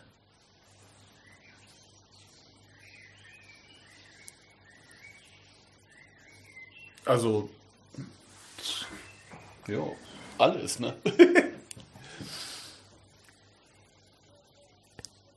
Man, man kann es eigentlich so stehen lassen, weil ich finde das eigentlich als Antwort am schönsten. Aber ich will das irgendwie, möchte natürlich trotzdem, mehr hören. irgendwie will ich mehr hören. Aber wenn man, wenn man so ein Gespräch beendet, ist das eigentlich auch cool. Aber ich will das Gespräch auch nicht beenden, weil das so, Nein, nett, nein. Mit, weil das so nett mit euch ist. Außerdem hast du gerade eine Flasche Bier aufgemacht. Die, die, die, muss ja noch getrunken werden. Punk hat, also die Frage ist, wie hat Punk mein Leben verändert oder geprägt oder? Ja, das wäre auch nochmal, das wäre nochmal eine andere interessante Frage, ne? Genau, hat es dein Leben verändert? Ja, eben. hat komplett mein Leben verändert. Ja, ja. Also ich habe ähm, mit elf ungefähr eine Schallplatte geschenkt gekriegt. Das war die Fresh Fruit for Rotting Vegetables von Dead Kennedys. Die kam gerade raus und ich habe das Ding abgefeiert. Und das war auch ziemlich suspekt, weil zum einen äh, gibt das Cover nicht so viel her und hinten das Bandfoto, äh, okay, es gab da noch dieses Poster dazu, ne, wo ich mich immer nicht entscheiden konnte, welche Seite ich jetzt aufhänge. Und ich habe, äh, mein Bruder hat mir das Ding geschenkt, ich habe ihn gefragt, was ist denn das? Und er so, das ist Punk. Und da war es eigentlich komplett um mich geschehen. Bis heute. Ich fand das also jetzt, ich habe ja die Frage an euch gestellt, aber weil Jan das vorhin so schön gesagt hat, muss ich auch einmal noch kurz ähm, was dazu sagen. Ähm, die erste Kassette, die mir auf dem, die ich auf dem Schulhof bekommen habe, und das hat mich dann auch ganz lange geprägt, war eine, eine Mischung von Slime und Tonsteine Scherben. Du hast die beiden Bands und auch Sehr passend, ja. für mich halt auch, ja, das hat, das hat, das hat dann mein Leben geprägt. Bis Turbostadt kam, das, da war's, na, das war nochmal was ganz, ganz anderes, aber ähm, ja, das fiel mir gerade Eis, wollte ich, das wollte ich auch nochmal Ja, und da kurz brauchte ich noch ungefähr so zwei Jahre, ähm, da, bis ich das äh, passende Aussehen hatte und dann die, die Peer Group dazu. Ja, und dann war alles okay. Ab dann dann, war ab dann, ab dann lief's, ja. Ich glaube, mein erstes Punkkonzert war, ähm, das war Razzia in Husum. Ja, Muss ja, ungefähr 83 gewesen sein. ja. Im Speicher wahrscheinlich. Im Speicher, ja. Ja, ja. Dann noch Scheiße aus Leck gespielt und äh, eine dänische Band, die hieß Gab wahrscheinlich mehr Bands, die War so of- hießen. War of Destruction. Ja, ich, ich, ich kann mir das vorstellen, ich kann mir das allein aus den Namen kann ich mir, habe ich ein Bild, habe ich ein Bild dazu. Das ist auch gut so. Ja, sonst würde ich da noch mal was zu sagen. Kannst du noch mehr außer, kannst du dies alles noch erweitern? Wahrscheinlich nicht, Genau, aber alles sagen, ist das ja kann man ja alles. sonst auch so schneiden, dass das ganz am Ende steht. Ja, stimmt, stimmt. Genau, und ich würde gerne noch so, so ein paar Sachen sagen, weil ich schon, da hatten wir vorhin äh, auch noch so äh, vor der Aufnahme schon so ein bisschen angefangen drüber zu reden, weil es wirklich, ähm, es hat radikal neue Gedanken ähm, eröffnet und im Grunde genommen ist es ein Kompass und eine Richtschnur fürs Leben geworden. Ne? Also dass all die ganzen Kompetenzen, all die ganzen Dinge, die man kennengelernt hat ähm, durch Punk, ähm, angefangen von ähm, ich nehme einfach eine Gitarre, ich habe es ja nicht gemacht, du dann Knut, aber einfach, äh, wir machen einfach eine Band, wir fangen einfach an, obwohl wir, weil, obwohl keiner von uns eine Ausbildung hat, keiner von uns das Instru Instrument perfekt beherrscht. TR hat sich einfach den, den, den, den Bass irgendwo geholt und hat angefangen. Ohne Hals, ne? Oder, oder war, Ja, genau. oder war es dann schon mit Hals? Nee, das war ohne Hals, genau. So, also du kannst einfach alles machen. Ja. Über, ähm, wir organisieren unsere Konzerte ähm, hinzu, wir schaffen ein europäisches Netzwerk, was äh, untereinander auf Vertrauen basiert, äh, weil wir einfach äh, eine gemeinsame Haltung haben. Ähm, ja, das sind Dinge, die ja, ja, ja, Jahrzehnte oder also wirklich viele, viele Jahre lebensbestimmt waren für uns. Und auch als wir dann die Band aufgehört haben, ist es ja nicht weg. So, äh, ich, ich bin, werde älter, ähm, Aber äh, diese, diese Erfahrungen, die ich gemacht habe, die haben mich geprägt bis heute. Also die Dinge, die ich heute anpacke, das sind ganz viele, die Erfahrungen, die ich früher gemacht habe, die, die, die bestimmen mein Handeln heute und die beeinflussen das. Also ich hatte ja von erzählt, ich bin Lehrer jetzt und wenn ich äh, Jugendliche äh, mit, mit, mit jungen Leuten zusammen ähm, die da unterstütze, für ihre Schüler und Schülerinnen Interessen einzutreten, dann gehe ich natürlich mit einer Haltung ran, die ähm, nicht losgelöst ist von dem, was ich mitbringe. So, ne, dass ich sage so, ihr müsst eure Stimme finden, ihr müsst hier laut sein, so und ich ähm, kann euch dabei unterstützen und vielleicht hier mal eine Tür öffnen, da eine Tür öffnen, wo immer mir das möglich ist. Das ist das eine. Das andere ist, ähm, was ist ich politisch ähm, die Dinge, die ich da gelernt habe, die sind natürlich auch äh, als diese, als die fucking AfD ähm, hier in, in, in Hamburg dieses Pets-Portal gemacht hat. Ne? Also da, ging es darum, praktisch Lehrer äh, sollten angesch und Lehrerinnen sollten angeschwärzt werden von Schüler und Schülerinnen, wenn die sich äh, kritisch über die AfD äußern. so. Ne? Und da haben wir dann, da, und ich sag mal so, diese, diese Haltung, die ich, diese, äh, habe ich gesagt, so, die kann mich mal, die, die, die Wichser, irgendwie fuck off. Also insofern auf deine Frage zu, zurückzukommen, hat Punk dich verändert, hat Punk dein Leben beeinflusst? Ja, definitiv bis heute. Ich bin jetzt ein normaler älterer Mensch irgendwie so, aber das im Herz ist das alle, im Herzen ist noch alles da. So, ne? Das ist normal ist das nicht. Normal ist es nicht. Ja. da hast du nur wieder recht. Ja, das stimmt. Okay. Nee, also man macht ja schon noch an, äh, viele Dinge anders als andere. Das stimmt. Aber würdet ihr euch dann heute immer noch als Punks bezeichnen? Ja. Knut gibt so geile kurze Antworten, da weiß man gar nicht mehr. genau. kommt alles an Schluss. Alles und danach, ja. Das, genau, das, das lasse ich, das lasse ich von Knut jetzt Was mal. Was willst du noch alles zum Schluss haben? Das Nein, aber, aber, aber, also für, für mich, ich sag auch ja. Ich habe mich zwar gerade gar nicht gefragt, aber ich sag auch ja und sind wir uns einfach einig, ne? Ja, oder? ist so. Ja. Aber dann können wir vielleicht einen anderen Punkt, den du eben nochmal erwähnt hast. Ähm, du hast gesagt, wenn wenn ich nicht so oder wenn mein Leben nicht so stromlinienförmig verlaufen wäre. Wenn es Stromlinien äh, genau, wenn, wenn es verlaufen wäre, genau. Das heißt ja aber auch, dass Punk zu sein schwierig sein kann, wenn man nicht mit dem Strom schwimmt. Also ich sag mal so in den 80ern ähm, mit bunten Haaren irgendwo rumzulaufen, war eine andere Hausnummer, muss man einfach sagen. Ich kann mich erinnern, wie TR einmal zur Probe kam und eine Sonnenbrille auf hatte. Mir so, Alter, kannst du die mal abnehmen? Hat er, zwei, hat er einfach äh, hat er blaue Augen, weil er auf dem Permarkt war, er in Schleswig, in der falschen Ecke, äh, mit bunten Haaren, hat er sofort auf die Fresse bekommen. Okay, so, ne? okay, also, ja.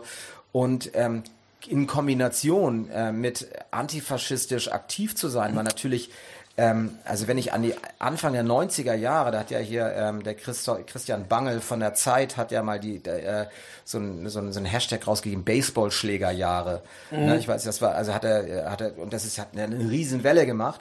Und ich habe mich da auch total angesprochen gefühlt, weil wirklich die Anfang 90er, Ende, äh, Ende 80er, Anfang 90er ähm, war ja eine Zeit, ähm, also äh, um die Wiedervereinigung herum, wo also so viel Gewalt habe ich auf den Straßen einfach nicht mehr erlebt seitdem. Ne? Also es war wirklich äh, Faschisten und äh, also äh, Fascho-Ärsche, die wirklich überall ultra brutal unterwegs waren. Äh, wir haben wirklich, also dieser Spruch, den antifaschistischen Selbstschutz organisieren, ne, ist ja kein Gelaber gewesen. Wir haben es exakt gemacht weil sie uns sonst weggeputzt hätten. Die haben in, in Rendsburg in der Teestube sind die äh, äh, sind die mit Autos rumgefahren und haben Konzertbesucher auf dem Weg nach Hause vermöbelt, ne? So und Leute haben sich zusammengetan und haben äh, eine, eine militante Gegenwehr organisiert und haben die zurückgeschlagen. So, und diese ganzen, äh, wir haben die Zentren alle verteidigt damals.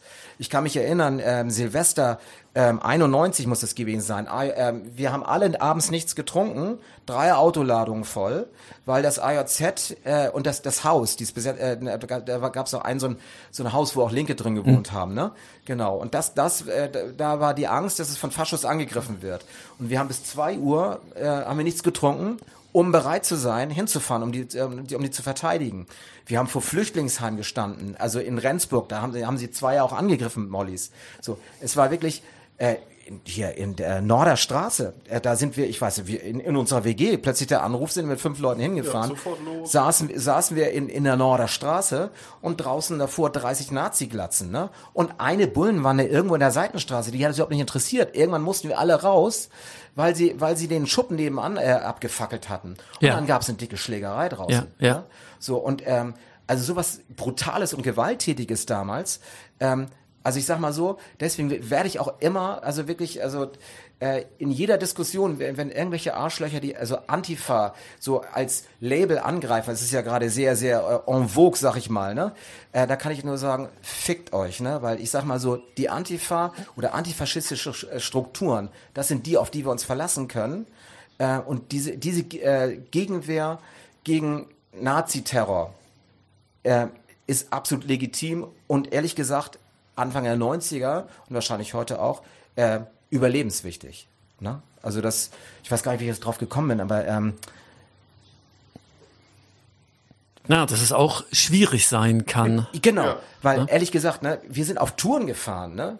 Wir hatten Baseballschläger, äh, wenn, wenn wir in den Osten gefahren sind, wir haben ja auch mal so einen, einen krassen Angriff gehabt in Frankfurt oder haben wir mit Operation Mindfuck gespielt. Ähm, da sind wir gar nicht zum Spielen gekommen, weil während des Konzertes von Operation Mindfuck äh, waren dann so 50 Faschos, die unten versucht haben, im Rambock die Tür einzuhauen. So, und dann irgendwie ähm, also da waren so krasse äh, Erfahrungen. Das war übrigens auch die Zeit, als die Goldenen Zitronen, die sind mal äh, hingelockt worden zu einem Konzert und äh, sind dann in so einem Hinterhof von Faschos angegriffen worden. Ja, er, kein Scheiß. Gab's, hat, gab's sogar mal einen Film drüber, ne? Aber ey, da sind so viele heftige Sachen passiert, Anfang der 90er. Und die äh, kann ich gar nicht trennen vom Punk sein, weil Punk sein war, es war irgendwann so, äh, in den 80ern haben Punks und, äh, na, äh, und Skins noch zusammen gesoffen. So, und irgendwann trennte sich die Spreu vom Weizen, dann gab es entweder was Redskin, Sharpskin und Punk oder eben auf der anderen Seite mit den, äh, bei den Arschlöchern. Ja, so, ne? ja. so, und äh, aber dann war äh, war es, war es, muss man einfach ganz klar sagen, in vielen Orten, wenn du irgendwie äh, als Zecke rumranntest, äh, du musstest damit rechnen, auf die Fresse zu kriegen.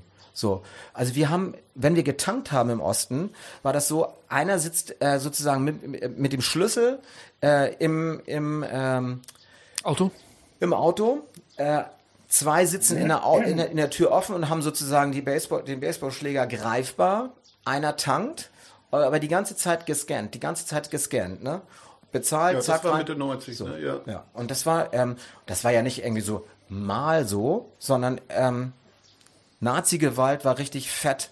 Das war fett. Alltag, ja. So, also in Rendsburg haben, da ging es richtig zur Sache, muss man sagen. Und das ist hier, das kann, man- kann man sich gar nicht vor. Das ist so, also das, was man jetzt so klischeehaft mit dem Osten gleichsetzt, das war ja damals, ähm, äh, ähm, also vor allen Dingen muss ich echt immer wieder sagen, ne, Hut ab vor den ganzen Leuten, die in, irgendwie in Wismar, in Greifswald, weiß der Ja, Geier was, ja, in Halle, ja. äh, hier in Halle, in Jena irgendwie da die Fahne hochhalten und weiterhin irgendwie äh, ähm, ja links sind und irgendwie dafür äh, einstehen, weil es ist echt Hardcore, ne? Also das ähm, und in den 90ern, Anfang der 90er war es hier im, im Westen auch überhaupt keine ausgemachte Sache. Ne? Also das war, das war ähm, auch das sind Erfahrungen, die ich nicht missen will. So, ähm, ich, also ich habe immer Angst gehabt. Ich mochte das überhaupt nicht. Ich finde Gewalt beschissen. So, aber es war gut zu wissen, wir können uns wehren und wir können diese diese Schweine zurückschlagen und wir lassen uns unsere Räume nicht nehmen. So, ne? Auch wenn wir kleiner sind und nicht die bodygebildeten Ultra Schränke sind, dann sind wir halt fünf und der, ne? so, ist ja wirklich, ne? Also war ja Teil wirklich, wir waren einfach viel kleiner, aber man hat es einfach gemacht. Die Zeit lang haben wir auch alle Kampfsport gemacht. Ne? Ja. Erinnerst du dich? natürlich. Nein, ich finde das gut, dass du das nochmal erwähnt hast. Als du vorhin die aktuellen gesellschaftlichen Verhältnisse beschrieben hast, habe ich nämlich genau an die Zeit zurückgedacht, weil die Zeit auch für mich, die hat mich für mein ganzes Leben lang geprägt. Ähm, nach dem Beitritt der DDR zur, zur Bundesrepublik, da wurden, und ich finde, das ist wirklich ein Unterschied zu heute, damals wurden ja wirklich fast jeden Tag Menschen umgebracht von Ja. den Nazis. Ne? Ja. Wie gesagt, Rostock, Hoyerswerda, Mölln, Soling, das war damals ja an der Tagesordnung. Du hast es auch eben nochmal sehr eindrücklich beschrieben. Und das hat auch mein Leben bis heute komplett geprägt halt. Ne? Absolut. Und das vergisst man manchmal, ne? So, Ja. Dass man, ähm, Also ich sag mal so, weil ich glaube, alles, was so an ähm, Strukturen jetzt noch da ist, ähm, haben wir damals verteidigt, muss man ganz klar sagen. Ja, Sie, sie ja. wollten alles weghaben. Ja. Ne?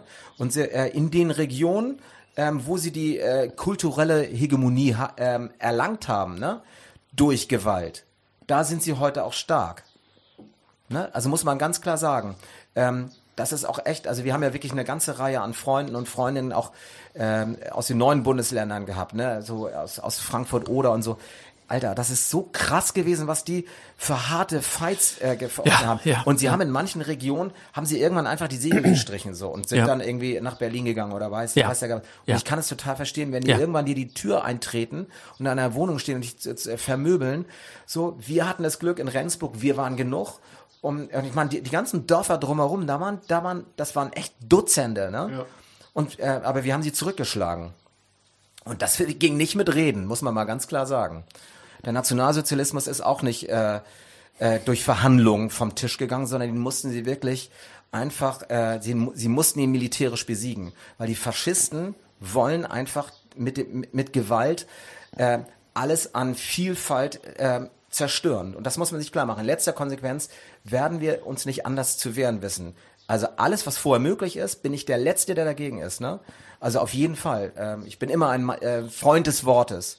Aber, also die Erfahrung Anfang der 90er, heftig. Ja, sehe ich, sehe ich auch so, ja.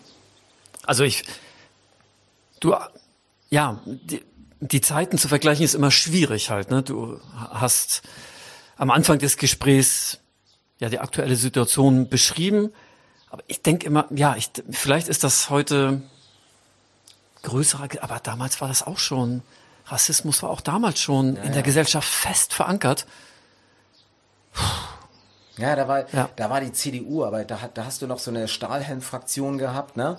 So Dregger und solche Leute, da waren richtig so eine, im Grunde so, so eine, eigentlich so ein AfD-Flügel in der CDU. Klar, aber, aber, aber ist das besser, ob die, ob die Rassisten CDU oder AfD wählen? Rassisten sind ja trotzdem, ne? Nee, ich Also- sag mal so, was jetzt einfach schon, ähm, was sich verändert hat, ist, dass äh, was sagbar ist, ne? Also dass ähm, du- dadurch, dass die Ja. AfD in den Parlamenten ist, Ja. ist es Ja. einfach, äh, ist es ihnen gelungen, ähm, Standards, ähm, die äh, eigentlich völlig klar sind, ähm, in Frage zu stellen. So und das ist ja auch, das ist ja auch äh, ihr Ziel, ne?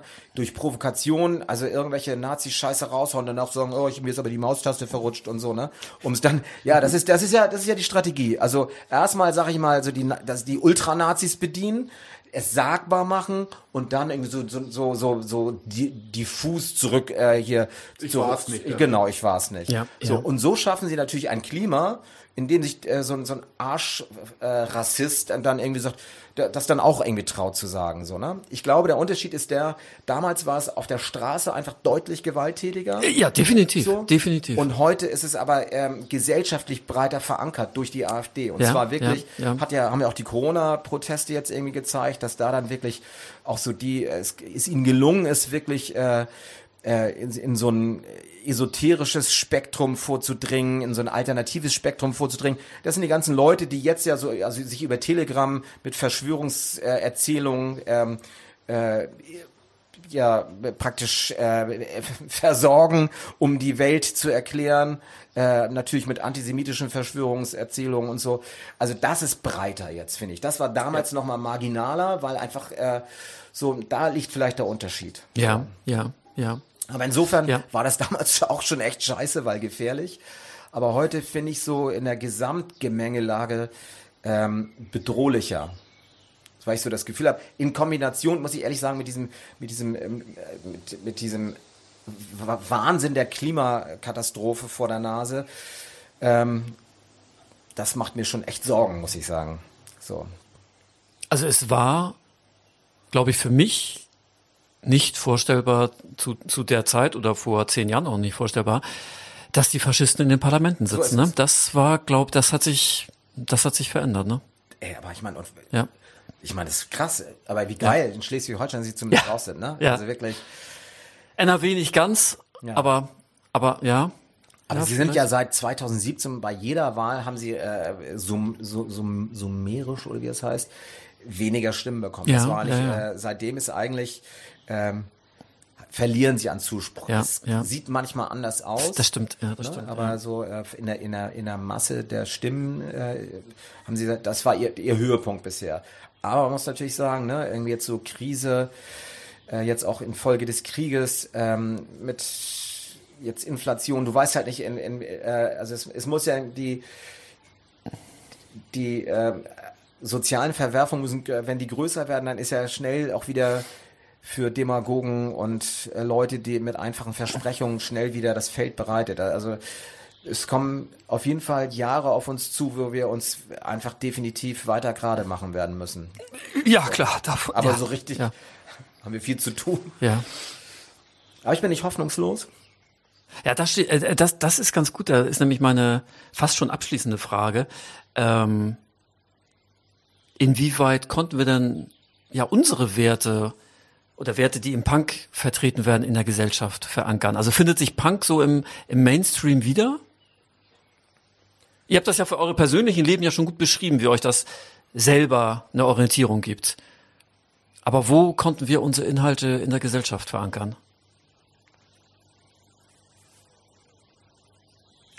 Äh, Zum einen, ich habe zwei wunderbare Kinder, ne? Und ich habe äh, auch die Idee, dass ich meine Ideale da weitergebe und freue mich, dass das äh, wunderbare, gerade Menschen geworden sind. Ne?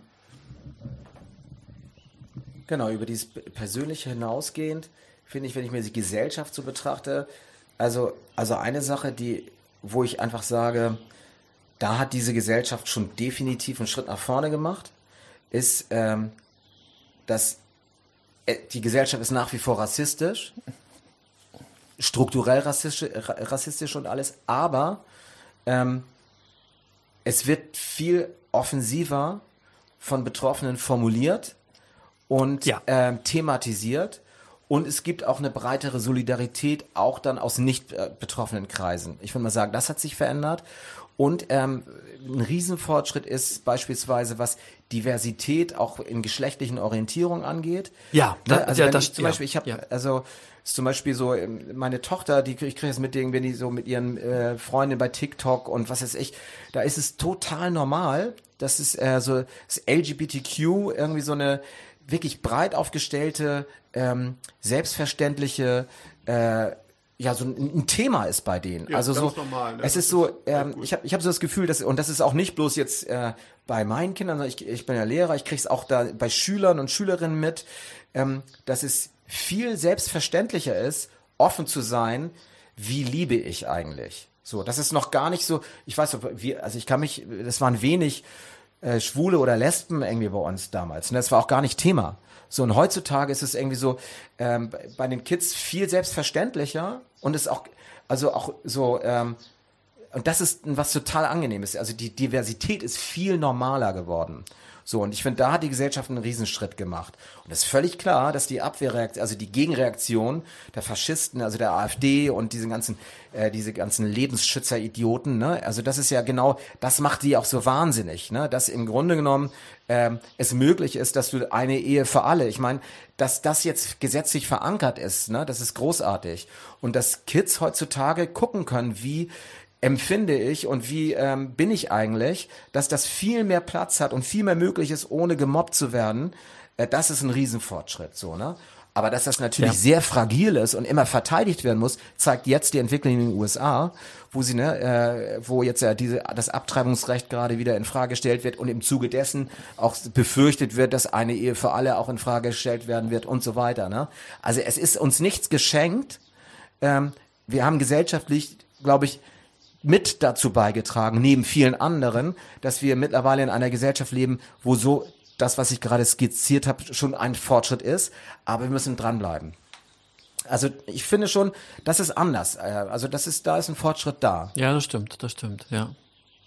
So, und meine große, also ehrlich gesagt, eine Sache, ähm, die mir tut auch total wichtig ist, äh, was meine Hoffnung ist, jetzt vor dem Hintergrund mit dem Klimawandel, das möchte ich aber noch gerne sagen, dass wir irgendwie, äh, dass meine Hoffnung ist, dass ähm, diese, diese, diese Ideologie, diese kapitalistische Ideologie des ständigen Wachstums, ne, dass wir irgendwann auch einen Schritt machen als Gesellschaft zu sagen, nein, es, ähm, es geht nicht es geht nicht immer ums mehr, mehr und mehr, sondern dass wir uns einfach äh, als Gesellschaft verändern und gucken, wie gehen wir mit dem, was wir haben, um und schaffen Kreislaufwirtschaften und wie auch immer, um nicht noch weiter unseren Planeten zu plündern. Und ich glaube, da müssen wir, äh, jeder und jede für, für, für sich auch gucken, wie können wir das auch irgendwie anfangen, in Form der Mobilität irgendwie auch wirklich zu sagen, okay, äh, dann verzichte ich auch mal was äh, auf, auf was so, ne? Und also das ist so ein Diskurs, der ja gerade anfängt, ne? Ähm, ähm, man kann zu, ihr kann ja zu den Grünen stehen, wie man will, aber die bringt es natürlich, also sie sind der gesellschaftliche Ausdruck davon,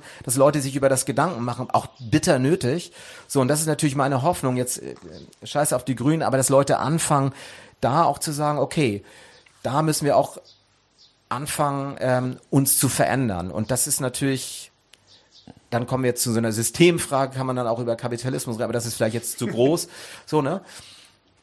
Aber ich finde, es ist schon viel in Bewegung, aber ich habe so das Gefühl, wir sind gerade so äh, an so, an, an so einem Punkt, wo es in beide Richtungen gehen kann. Ne? Also wir haben eigentlich das Potenzial, äh, wir haben die Erfahrung, wir haben Leute, wir haben Bewegung. Äh, mich, mir hat Fridays for Future unglaublich viel Mut gemacht, dass so schnell so eine riesige Bewegung äh, von jungen Leuten da waren, die ähm, dann, also genauso jetzt Ende Gelände sozusagen als eine ähm, konsequentere, äh, weitergehende äh, Bewegung, die aber ja auch sehr verzahnt ist mit Fridays for Future, die ja auch durch die Pandemie ganz schön ausgebremst worden sind, aber das ist nicht weg.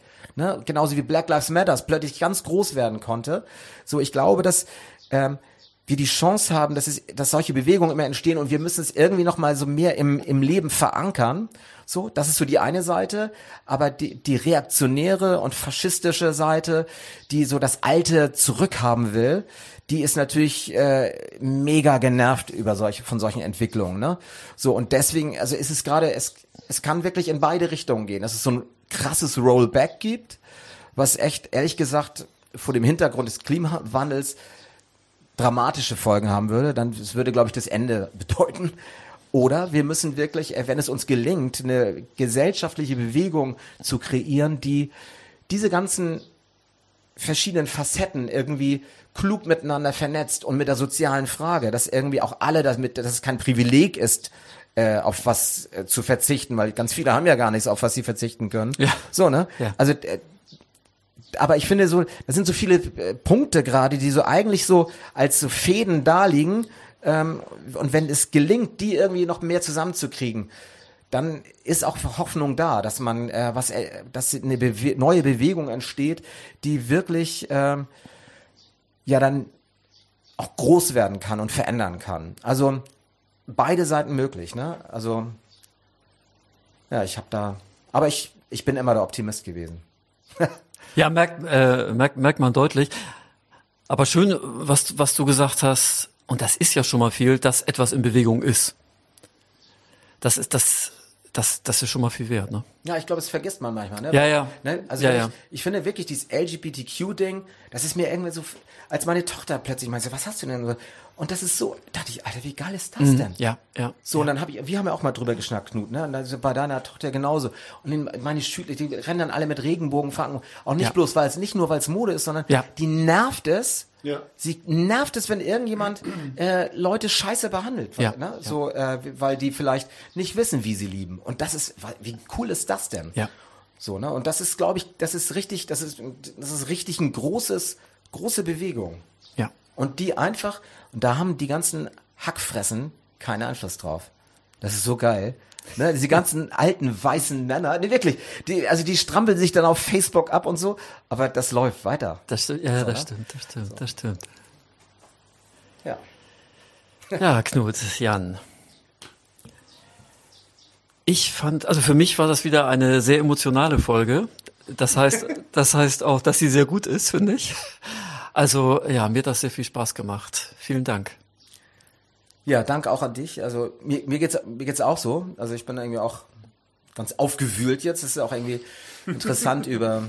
Das war ein schönes Gespräch. Dankeschön. Ja, ja vielen Dank. Wenn ihr uns zustimmen wollt, wenn ihr Widerspruch habt, dann meldet euch unter celebrateuse at jugendkulturmuseum.de. Weitere Informationen über das Museum und die Themen von Celebrate Youth findet ihr auf unserer Seite jugendkulturmuseum.de. Werde Teil des Podcasts, bringt Themen ein, stellt uns Fragen. Wir freuen uns auf alles, was kommt und vor allem auch auf die nächste Folge.